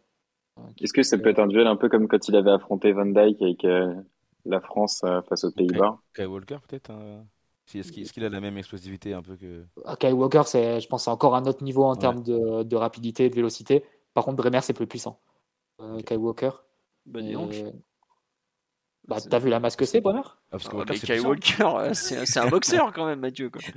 ah non, mais Bremer, Bremer c'est vraiment. Euh, mais il est beaucoup plus grand, Bremer. Je sais pas. Euh, en tout cas, moi, c'est un duel que, que je vois bien entre les deux si Bremer joue, joue axe droit, défense à 3. Et, euh, parce qu'il est capable de, comme ça. Ah, ça a coupé, j'en ai marre. Effectivement, Bremer fait quand même 10 cm de plus de que. Sur... Attends, Mathieu, ça a coupé, donc je me suis permis de te reprendre la parole. Bremer fait quand même 10 cm de plus que Kay Walker. Ouais. non, il est, plus, il est plus grand, mais si tu veux comparer, c'est euh, un peu comme Dizazi qui a, qui a bien muselé Mbappé. Bremer, c'est encore l'étage au-dessus. C'est-à-dire que les, les, quelques phases où la Juve voudra presser, euh, sur les 6 mètres de Donnarumma ou autre, par exemple, euh, je pense qu'ils seront confortables avec l'idée de, laisser Bremer en 1 contre 1 face à Mbappé. Parce qu'au marquage, il est capable de passer devant. Ok. On nous dit Bremer fait 1m84. Bah, j'avais cherché, j'avais trouvé 1m78. Donc s'il fait 1m84, ça veut dire qu'il fait 5 cm de moins. S'il fait 1m78, ça veut dire qu'il en fait 10. Parce que Bremer fait pratiquement 1m90. Il fait 1m88 à peu près. Voilà. Et on nous rappelle que Axel Tuanzebe avait aussi beaucoup gêné Mbappé parce qu'il était très rapide, oui, mais tous les. Quand? Avec Strasbourg Ouais, Simacan avec Strasbourg. Euh, bah, Mukele à une époque aussi avait plutôt bien géré. Il y a eu comme ça des joueurs très très rapides, très physiques, mais à chaque fois aussi ils étaient tombés sur un Mbappé un peu blessé par exemple aussi. Donc faut pas l'oublier. Après bon, c'est un très bon test pour les deux. Mbappé qui fait pas un début de saison très très flamboyant malgré ses 7 buts en championnat, et Bremer qui euh, est à la recherche d'une référence européenne qu'il n'a pas encore puisqu'il n'a jamais joué la Ligue des Champions avec le Torino comme vous vous en doutez. Et puis il a aussi une place peut-être à aller chercher la Coupe du Monde euh, avec le Brésil, hein, faut quand même pas l'oublier. C'est pas, il est, je crois qu'il a fait partie du groupe une fois, c'est ça Mathieu euh, Peut-être en fin de saison, il était dans, la, dans, la, dans, la, dans, les dernières listes de titres. Mais bon, en tout cas, euh, c'est quand même un, un, très très beau duel, effectivement, qui s'annonce. Dans les autres clés du match, tout à l'heure on m'a glissé le. Il faut pas prendre. Pas de penalty, mais l'évidence Ligue des Champions, le coup du penalty évidemment. Donc, euh, je sais pas qui est le qui est le principal euh, accusé possible côté parisien. Je ne sais pas si est-ce que un, Kimi ou un Mendes qui revient mal défendre serait ont le profil du penalty débile concédé au bout de 35 minutes de jeu qui va nous faire euh, galérer tout le match? À suivre, en tout cas, je, effectivement, le, le, fait de ne pas concéder de penalty est la base de la base en Ligue des Champions, même si le PG a quand même bien du mal à le faire. On nous dit Thilo revient, mais Thilo est occupé à mettre des contre son camp et, des buts et des. Non, mais, mais, mais, juste, ça fait, ça fait quand même un moment qu'on n'a pas conseillé de penalty débile. Euh. Il y a eu Leipzig l'année dernière. Commence pas là, tu vas jinxer le, match de demain. non, non. Leipzig, c'était il, y a, ouais, c'était il y a six matchs, quoi. Non D'ailleurs, si vous voulez une autre, une autre stat, euh, est-ce qu'on a déjà gagné des matchs de Ligue des Champions où Mbappé était en conférence de presse la veille? Il était combien de fois en conférence de presse? Il était avant la finale de Ligue des Champions déjà. Est-ce la finale, Chico? Je crois que avant, un retard, avant un réel retour, un truc comme ça, il avait dû en être aussi. Donc, euh, vaincre le signe indien aussi, et le maraboutage. C'est pas, pas juste après où il dit euh, avec Dima. Euh, c'était vers là, ouais. C'était Conférence de presse extraordinaire, c'est là. Avec l'accent. Euh, non, c'est la finale avec des champions, je pense. Là. pour, moi, c'était après la demi-finale, mais euh, il se comprenait très bien avec Dima. Dima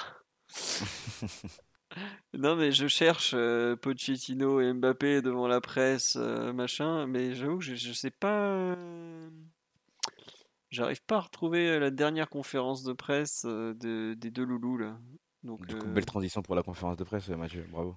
Ah bah, si vous tenez absolument en parler, allez-y. Hein, c'est pas ce qui me fait rêver, mais bon, je, je peux comprendre que euh, ça vous passionne. Euh, on a eu euh, des, des, questions. Est-ce que les joueurs rentreront sur la ligne 10 au retour du match demain? C'est un peu la question que tout le monde se pose. Surtout Paul Larouteau. Ah bah ça toujours. Est-ce qu'on nous dit le bilan carbone TGV contre avion? Franchement, je... bon, Enfin, on nous dit bien sa franchise sur la relation avec Neymar. Oui, il a clairement dit que, bah, qu'on on a plusieurs fois dit dans le podcast que bah, ils sont pas spécialement proches par moment. Des fois, ils sont très proches, ça va, ça vient, mais qu'il n'y a pas de, c'est pas les meilleurs amis du monde tout le temps. Donc c'est comme ça. Hein. Euh, quid de Donnarumma face à la Juve, Mathieu? Tiens, bonne question. Merci et vive Bulgrose. Je... Bah, Donnarumma face à la Juve, il a gagné son premier titre face à la Juve. C'était une Super Coupe d'Italie qui était jouée dans les Émirats, je sais plus, c'était Qatar, Émirats Arabes Unis. Et il avait été décisif lors de la séance de tir au but. Voilà. Visiblement, on nous dit qu'il en a perdu 13 sur 14 des matchs contre la Juve. Non. Et 13 euh, sur 14, ça me paraîtrait beaucoup. Par contre, c'est vrai qu'il a perdu aussi une finale de Coupe d'Italie, si je dis pas de bêtises, où ils se prennent un score et il est pas. Il fait, il fait une erreur, non? Il fait, il fait une ou deux boulettes, ouais. Sur coup de pied arrêté notamment, sur euh, corner. Ouais. Voilà. Effectivement, ça sera aussi la première de Verratti contre un club italien. Euh, bon, non, non, qu'est-ce que je raconte Je dis ça sur la live. Non, il a joué Naples. Attendez, vous me faites dire n'importe quoi. Je... Et là, non, la Tamta, il n'avait pas joué, il était blessé. Il était blessé, ouais. Ouais, mais. Verratti qui était euh, tifoso de la Juve, il me semble. Oui, oui, il y a une photo de lui avec le petit maillot, euh, le flocage Sony. je crois que c'est la saison 96-97. Donc il était tout petit, déjà qu'il n'est pas très grand aujourd'hui. Mais là, à l'époque, il était vraiment tout petit. Et oui, les tifosos de, de la Juve depuis toujours, ils s'en est jamais trop cachés d'ailleurs. Est-ce que Fabien Ruiz sera Il sera sur le banc de touche de façon certaine, puisqu'il est dans le groupe de 21 qui contient 3 gardiens. Donc vous enlevez un troisième gardien, ça fait 20 joueurs. Et je, crois même d'ailleurs qu'en Ligue des Champions, les feuilles de match peuvent monter jusqu'à 23. Donc euh, on aurait pu prendre deux joueurs de plus, mais vu qu'on les a même pas, puisque je pense que les Zahir Emery, Bichabu et autres vont redescendre pour la Youth League l'après-midi, ça servait à rien. Voilà. Et puis on n'allait pas prendre 4 gardiens sur la feuille de match, au bout d'un moment c'est ridicule. Voilà. Euh, bon, on nous parle sur le live des histoires de, Galtier, de Charawal, de tout ça. en général, on fait pas trop ce genre de sujet dans le podcast, à part si vous tenez absolument à en parler. Oui. Non, je sais pas, Mathieu, tu as ouvert le micro, donc je Non, non, non, pardon, j'ai oublié de le couper si je trouve ça. Ah, d'accord, voilà. Euh, on nous dit, Galtier a précisé que la Juve n'avait encaissé que deux buts depuis le début de saison. Est-ce que vous pensez à un PSG offensif dans l'attitude? Forcément, et puis Galtier n'a jamais caché qu'il voulait une équipe offensive qui disait on a des joueurs pour jouer de façon offensive, euh, donc on va pas s'en priver et et voilà. Donc faut, oui, il faut s'attendre à un PSG qui va tenter d'attaquer, qui va tenter de faire la différence. Voilà. On nous dit dernier match de Donnarumma contre la Juve, le Milan a gagné 3-0. Bah écoutez, s'il veut faire pareil demain, faut pas qu'il se gêne, hein, parce qu'en plus ça nous mettrait bien par rapport à la première place. Voilà. Tiens, bonne question qui est plus rare. Qui peut-on voir rentrer dans le match? Renato, Danilo, Mukiele, Solaire Qui veut répondre? Titi, Mathieu, Maxou? Sur les, joueurs qui, euh, qui, pourraient sortir du banc selon vous? Déjà, on a un peu répondu tout à l'heure. On l'a dit que Danilo euh, était un, s'il n'était pas titulaire, un candidat euh, très sérieux à une entrée en jeu. Euh, j'avoue qu'à moins qu'il y ait une blessure, j'y crois pas trop, honnêtement. Euh, en fait, tu vois pas trop quel joueur tu pourrais faire entrer pour changer le match. Exactement. Euh, on n'a pas, pas, pas, tant ça sur le banc. Ouais, et puis surtout, as forcément, vu l'équipe euh, type qu'on a, il faut aussi être réaliste. Il n'y a pas beaucoup de joueurs qui améliorent ce que tu auras sur le, comme 11 titulaire, il faut être aussi, aussi clair. Ça, ça, dépendra du scénario du match aussi. On, peut... on en parlait de Daniel tout à l'heure, peut-être passer à 3 milieux à un moment aussi. Ouais, si tu dois défendre le score. Exactement, si tu dois défendre le score, peut-être passer à trois milieux. Ça, ça, peut se faire, que ce soit avec Danilo, que ce soit avec peut-être Renato ou d'autres. Hein. On a beaucoup maintenant au milieu de terrain. Euh, mais par contre, euh, je vois peut-être pas de changement défensif comme on a pu les voir sur les premiers matchs, à part s'il y a une alerte ou un peu une, euh, de la fatigue, etc. Je parle de, de, de Mukiele qui remplaçait souvent Ramos ou, ou, Hakimi. Peut-être qu'on le verra peut-être sans, sans, doute pas pardon demain. Mais voilà, des, des, changements qui nous permettent de changer de système, ça, ça, peut, ça peut intervenir vu qu'il a beaucoup parlé du fait de, jouer à trois milieux. Il a fini un match à trois milieux euh, en milieu de semaine, donc c'est peut-être possible. Ouais, moi je serais pas surpris si en fin de match on mène d'un but, qui est un des trois de devant qui sortent, euh, pour peut-être passer à un milieu à trois quand même. Parce que. Avec un Renato ou quelque chose. Ouais, et puis même, tu vois, il y a. Galtier a, laissé, a fait passer le message de façon publique et privée que les trois de devant, ils peuvent aussi sortir si tu mènes euh, même 2-0 en fin de match, ou 1-0, ou même tu mènes d'un but, tu peux aussi en sortir un pour compléter ton milieu de terrain, quitte à sortir un des trois. Alors bon courage pour savoir qui sortir. Hein. Ça, à sa place, bon courage. Mais c'est aussi une façon d'asseoir définitivement son autorité et dire à tout le monde euh, si pour l'équipe il y en a un des trois qui doit sortir, c'est qu'un match de poule, c'est un premier match de poule. Il n'y a pas non plus euh, Enfin voilà, c'est un mini championnat à la phase de Ligue des Champions, faut jamais l'oublier. Hein. Euh, peut-être qu'on va de, je sais pas si vous vous rappelez, mais une fois on a perdu 2-1 euh, premier match contre United, on s'était mis dans une sauce pas possible. voilà, tu peux perdre et finir quand même premier, c'est ce qui s'était passé cette année-là. Donc. tu perds tes deux premiers matchs. tu On peux. avait perdu, euh, on avait perdu contre Leipzig. Oui, mais c'était le troisième match à Leipzig, non? C'était pas le. On a- Il me semble qu'on avait gagné à Başakşehir on- on gagne Istanbul, Başakşehir, et ensuite, oui, pardon, on a Ouais, gagné ouais, deux, ça. on perd 2 sur 3. Voilà, c'est ça. Non. Mais ce que je veux dire, euh, Liverpool aussi, on avait perdu, on avait fini premier de la poule. Voilà. Donc, tu peux te permettre sur un, sur un premier match comme ça d'avoir un faux pas. Au pire, c'est pas dramatique. Euh, bon, après, Après, faut- après dans, dans cette, dans cette configuration, ça, c'est, le calendrier fait que le faux pas est quand même, non pas interdit, mais Ah, il est gênant, il est très gênant. Je suis très d'accord. Il est très gênant. Mais ce que je veux dire, c'est que que- si tu veux faire des changements euh, importants, c'est pas la même, les mêmes conséquences que sortir un mec en huitième de finale retour de Ligue des Champions, quoi. Oui, et puis, et puis il vaut mieux commencer, vaut mieux commencer par sortir maintenant pour pouvoir, dans les, dans l'éventualité où, dans un certain, dans certaines circonstances, tu seras peut-être amené à en sortir en huitième de finale de, de, de Ligue des Champions, pardon, plutôt que de le faire comme ça de, but- de, de but en blanc euh, en mars, euh, ça, ça risque d'être moins bien perçu. Mm. Voilà, exactement. Donc, peut-être le verra-t-on. Est-ce qu'il osera sortir Messi qui a, euh, qui a joué 90 minutes à, Nantes, qui est le seul dans ce cas-là? Est-ce qu'il osera sortir Neymar? Bon, faudra voir aussi l'état physique de chacun des joueurs. Donc, euh, bon. Mais ouais, ça peut être. euh, faudra surveiller le coaching en cours de match. Parce que, comme tu l'as dit, Mathieu, c'est pas simple de faire rentrer un mec qui sera meilleur que le 11 de départ. Mais si tu as besoin d'un changement tactique, il faut, oser le faire quand même. Sous peine d'avoir. euh, bah, de perdre. Parce qu'en face, euh, Allegri, euh, si tu en train de te louper collectivement, lui, il sait retourner un match avec ses changements. Il l'a montré plus d'une fois. C'est pas. Pas le perdreau de l'année à ce niveau-là. hein. Je sais pas cette saison s'il a réussi un coup tactique avec ses changements, mais il- a un historique en Coupe d'Europe où il a retourné des doubles confrontations ou des rencontres avec trois changements à l'heure de jeu, ou deux changements, ou un repositionnement, enfin des coups tactiques euh, comme ça, il en a fait énormément, énormément. Quoi. Ah, l'ancien entraîneur du PSG, euh, un ancien entraîneur du PSG peut bien placé pour en, en parler, à savoir Pochettino. Qui s'était fait Ouais. retourner, mais d'une force.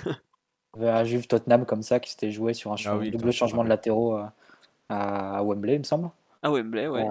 Ouais, c'était à- là-bas, c'était pas le, le stade de Tottenham n'avait pas été encore avait pas encore été construit. Mais c'est vrai que c'est une curiosité d'avoir le, le banc euh, Allegri versus Galtier. Euh, parce que Galtier a pas toujours pas gagné en Ligue des Champions, vu que Non. la, la campagne qu'il avait faite avec Lille, c'était pas soldé par des, des résultats négatifs.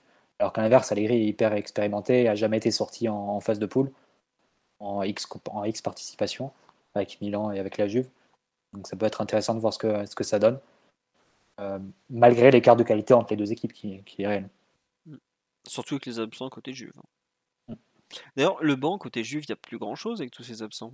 Bah non, c'est clair. c'est- On a un peu cité les noms. En défense, tu auras Deschilio et Rougani. Ah, Euh, si on part sur le. sur légende, légende de la Ligue des Talents. Deux légendes de la Ligue 1, ouais. Mm. Euh, bah, au Qu'on milieu, bah, failli, dépend. avait failli avoir au PSG d'ailleurs. Deschilio, ouais. Bah, si- Deschilio. si, euh, C'est ça s'était à jouer à pas grand chose.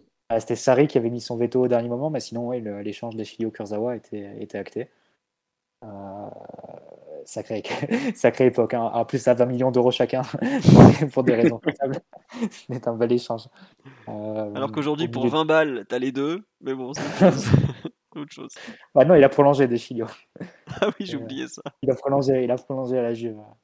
Pareil, c'est un joueur qui aime beaucoup Allegri. Euh, au milieu, ça dépend de qui jouera, qui jouera pas, mais tu peux t'imaginer Locatelli, euh, Miretti. McKennie, Miretti. Bah, ça dépend si Miretti joue ou pas. Enfin, on verra. Et devant, ouais, ça risque d'être très juste. Surtout si tu joues à deux attaquants, Vlaovic, euh, Milik. Ça te laisserait que King devant, avec un jeune Argentin qui s'appelle Mathias Soulet, euh, qui, euh, ouais, qui a plutôt un profil d'ailier gaucher comme ça. Mais euh, ça, ça ferait un banc assez juste hein, si, si tu joues direct avec deux pointes.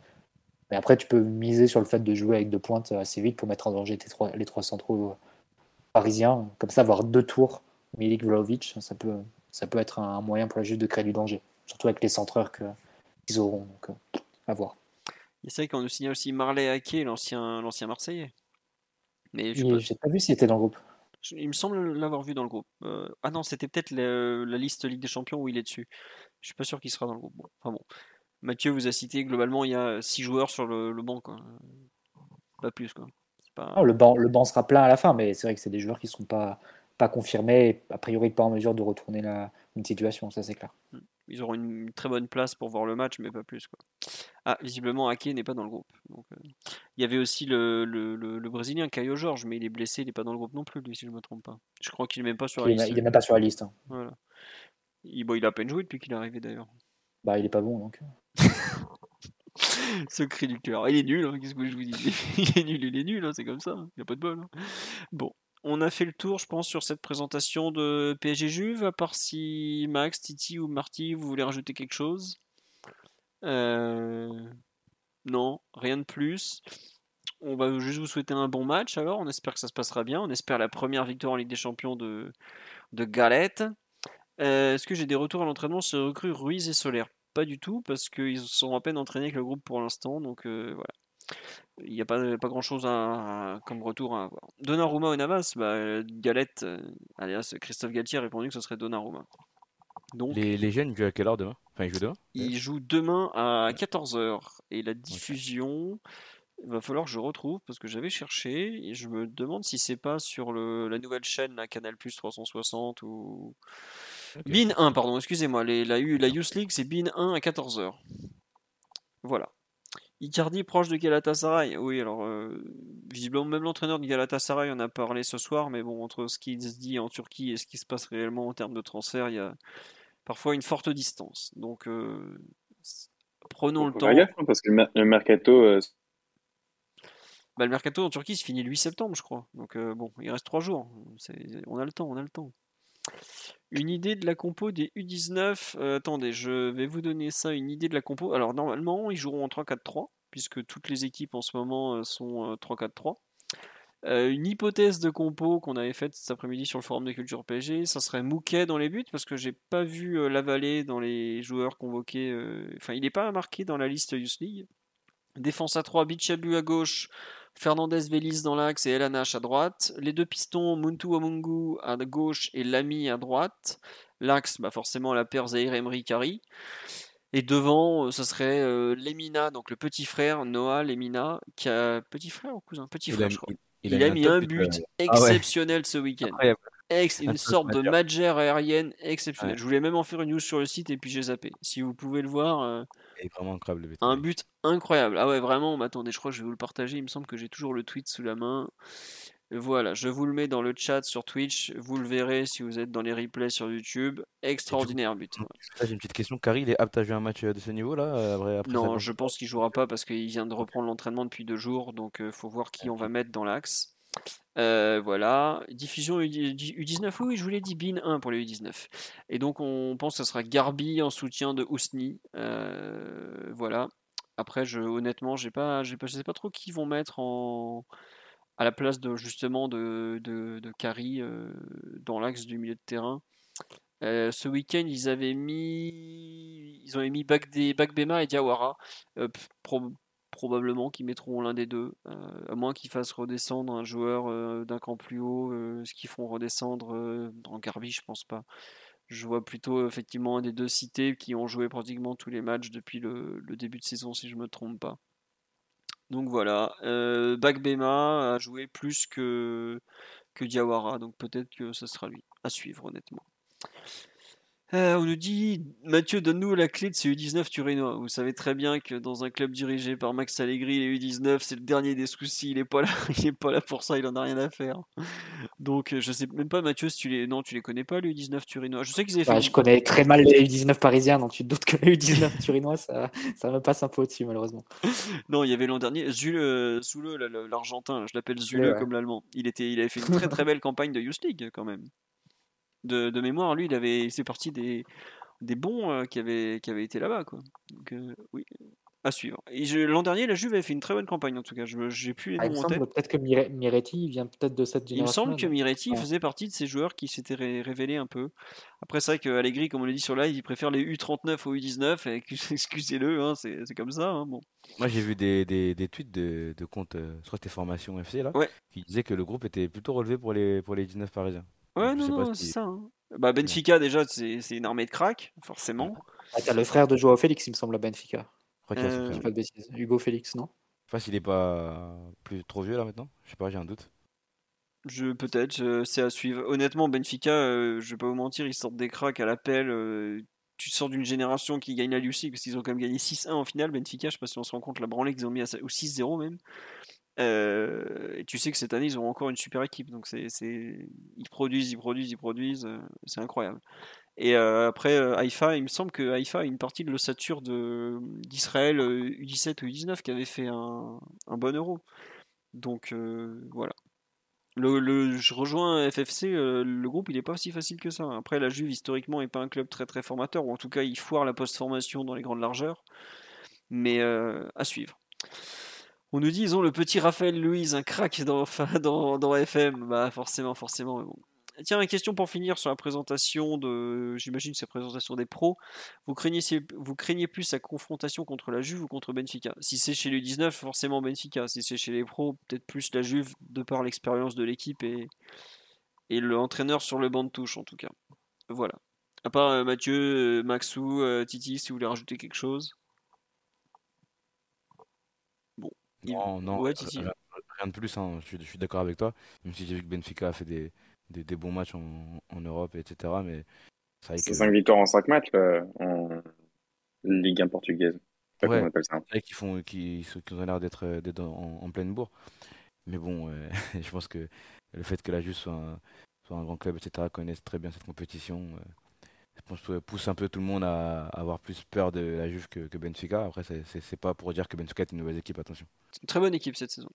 Mais Roger Schmidt, c'est un entraîneur un peu particulier. Je suis pas sûr que le football de Roger Schmidt soit très adapté à la, à la Ligue des Champions malgré tout, en fait. Voilà.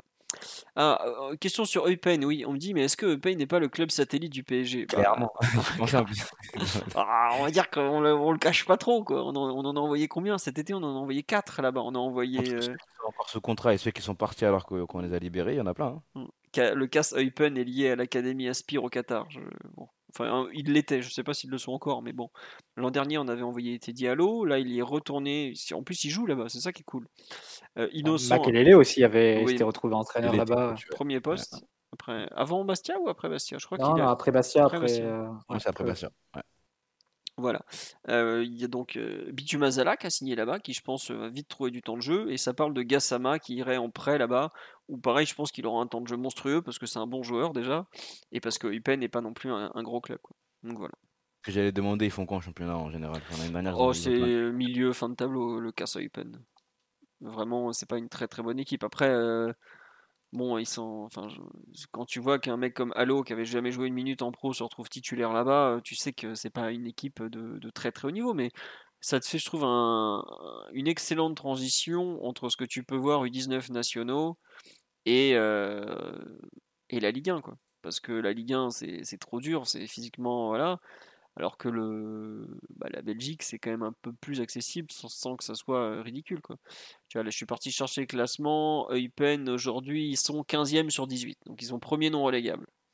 Et les clubs derrière, bah, as Serein, voilà, Zulte Varegem et le, Cercle Bruges, qui est la pouponnière de. Qui était la pouponnière de Monaco. Où ça ne se passait pas très bien. Est-ce que c'était pas Eupen, le club étape des Ivoiriens en Europe? Euh, J'ai un doute. J'avoue que je suis pas certain. Ça, me dit quelque chose. Mais en Belgique, euh, je sais. Non, c'était pas. Peut-être. Euh, j'avoue que j'arrive plus à. Ah, si on me dit que si, avec Onyekuru notamment, qui lui pour le coup était nigérian, si je me trompe pas. Donc voilà, mais ça fait partie du. Vous savez, le, le championnat belge, c'était Beveren, voilà, effectivement, euh, c'était Beveren à l'époque. Le, championnat... le, club qu'on avait affronté euh, En post-Covid post Vasland Beveren, non? Euh, Oui, c'est celui-là, oui. Bah, qui a été relégué en D2 d'ailleurs. Voilà. Magouille et compagnie, championnat. Championnat belge et, folklorique, on va dire. Championnat belge ne regarde pas trop la provenance des fonds. Championnat belge a d'autres soucis d'éthique, on va dire, comme ça. Ouais, c'est très bien d'envoyer des jeunes là-bas. Bon, des fois, les matchs, il y a des scénarios un peu étranges, mais au moins ils ont du temps de jeu. On va dire ça comme ça. Pipini Zahavi est passé par la Belgique, donc c'est vous dire si le championnat est assez exceptionnel. Est-ce que Draxler est dans la poule pour la Ligue des Champions à Benfica? Euh, Bah écoutez, j'imagine que oui, parce qu'ils l'ont quand même présenté comme une star pas possible, donc ce serait bizarre de ne pas le mettre euh, dans les matchs ensuite. Je vois pas pourquoi il y serait pas, à vrai dire. Donc euh, est-ce qu'il sera titulaire? Ça c'est, je ne pense pas puisqu'il vient à peine d'arriver. Mais il n'y a pas de raison qu'en tout cas il soit pas dans les, poules. Je, je, vais, je vais vérifier en direct. Je m'excuse pour le, le temps mort. Mais est-ce que Julian Draxler est dans l'effectif de Benfica? Je pense que oui, il a le numéro 93, 28 ans, entre Gonzalo Ramos et Diego Moreira sur le site de l'UEFA. Diego Moreira d'ailleurs qui avait été lié au PSG à une époque cette saison et Gonzalo Ramos aussi, euh, pendant l'été, je me souviens encore. Bon, sur ce, on a largement fait le tour. Je vais remercier Lazy Snake 21, Cadolia, Benito 7778, Sebs 1977 et Fresh Dancer pour leur sub. On se retrouve, alors comme je vous l'ai dit, normalement ça sera mercredi soir, euh, probablement vers 23h, je l'ai dit sur le live tout à l'heure, je n'ai pas dit à l'oral, mais voilà. C'est comme souvent comme ça les formats euh, podcast de milieu de semaine. Le lendemain à 23h ou à 22h quand c'est les soirs d'Europa League, mais là ça sera plutôt 23 puisqu'il y a les matchs de Ligue des Champions du mercredi qu'on va probablement regarder. Donc ça va se finir comme ça. Je vous confirmerai bien sûr sur Twitter ou sur le site l'horaire, mais il y a très forte chance que ça soit.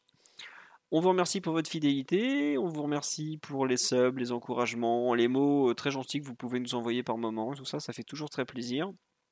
Et on vous souhaite un bon match à tous, même des bons matchs, puisque ici on va regarder la Youth League aussi. Et on vous dit donc à jeudi, en, euh, jeudi qu'est-ce que je raconte? Mercredi en théorie et au pire lundi prochain forcément pour le prochain podcast. Bonne soirée à tous, bonne nuit tout le monde, ciao. Ciao.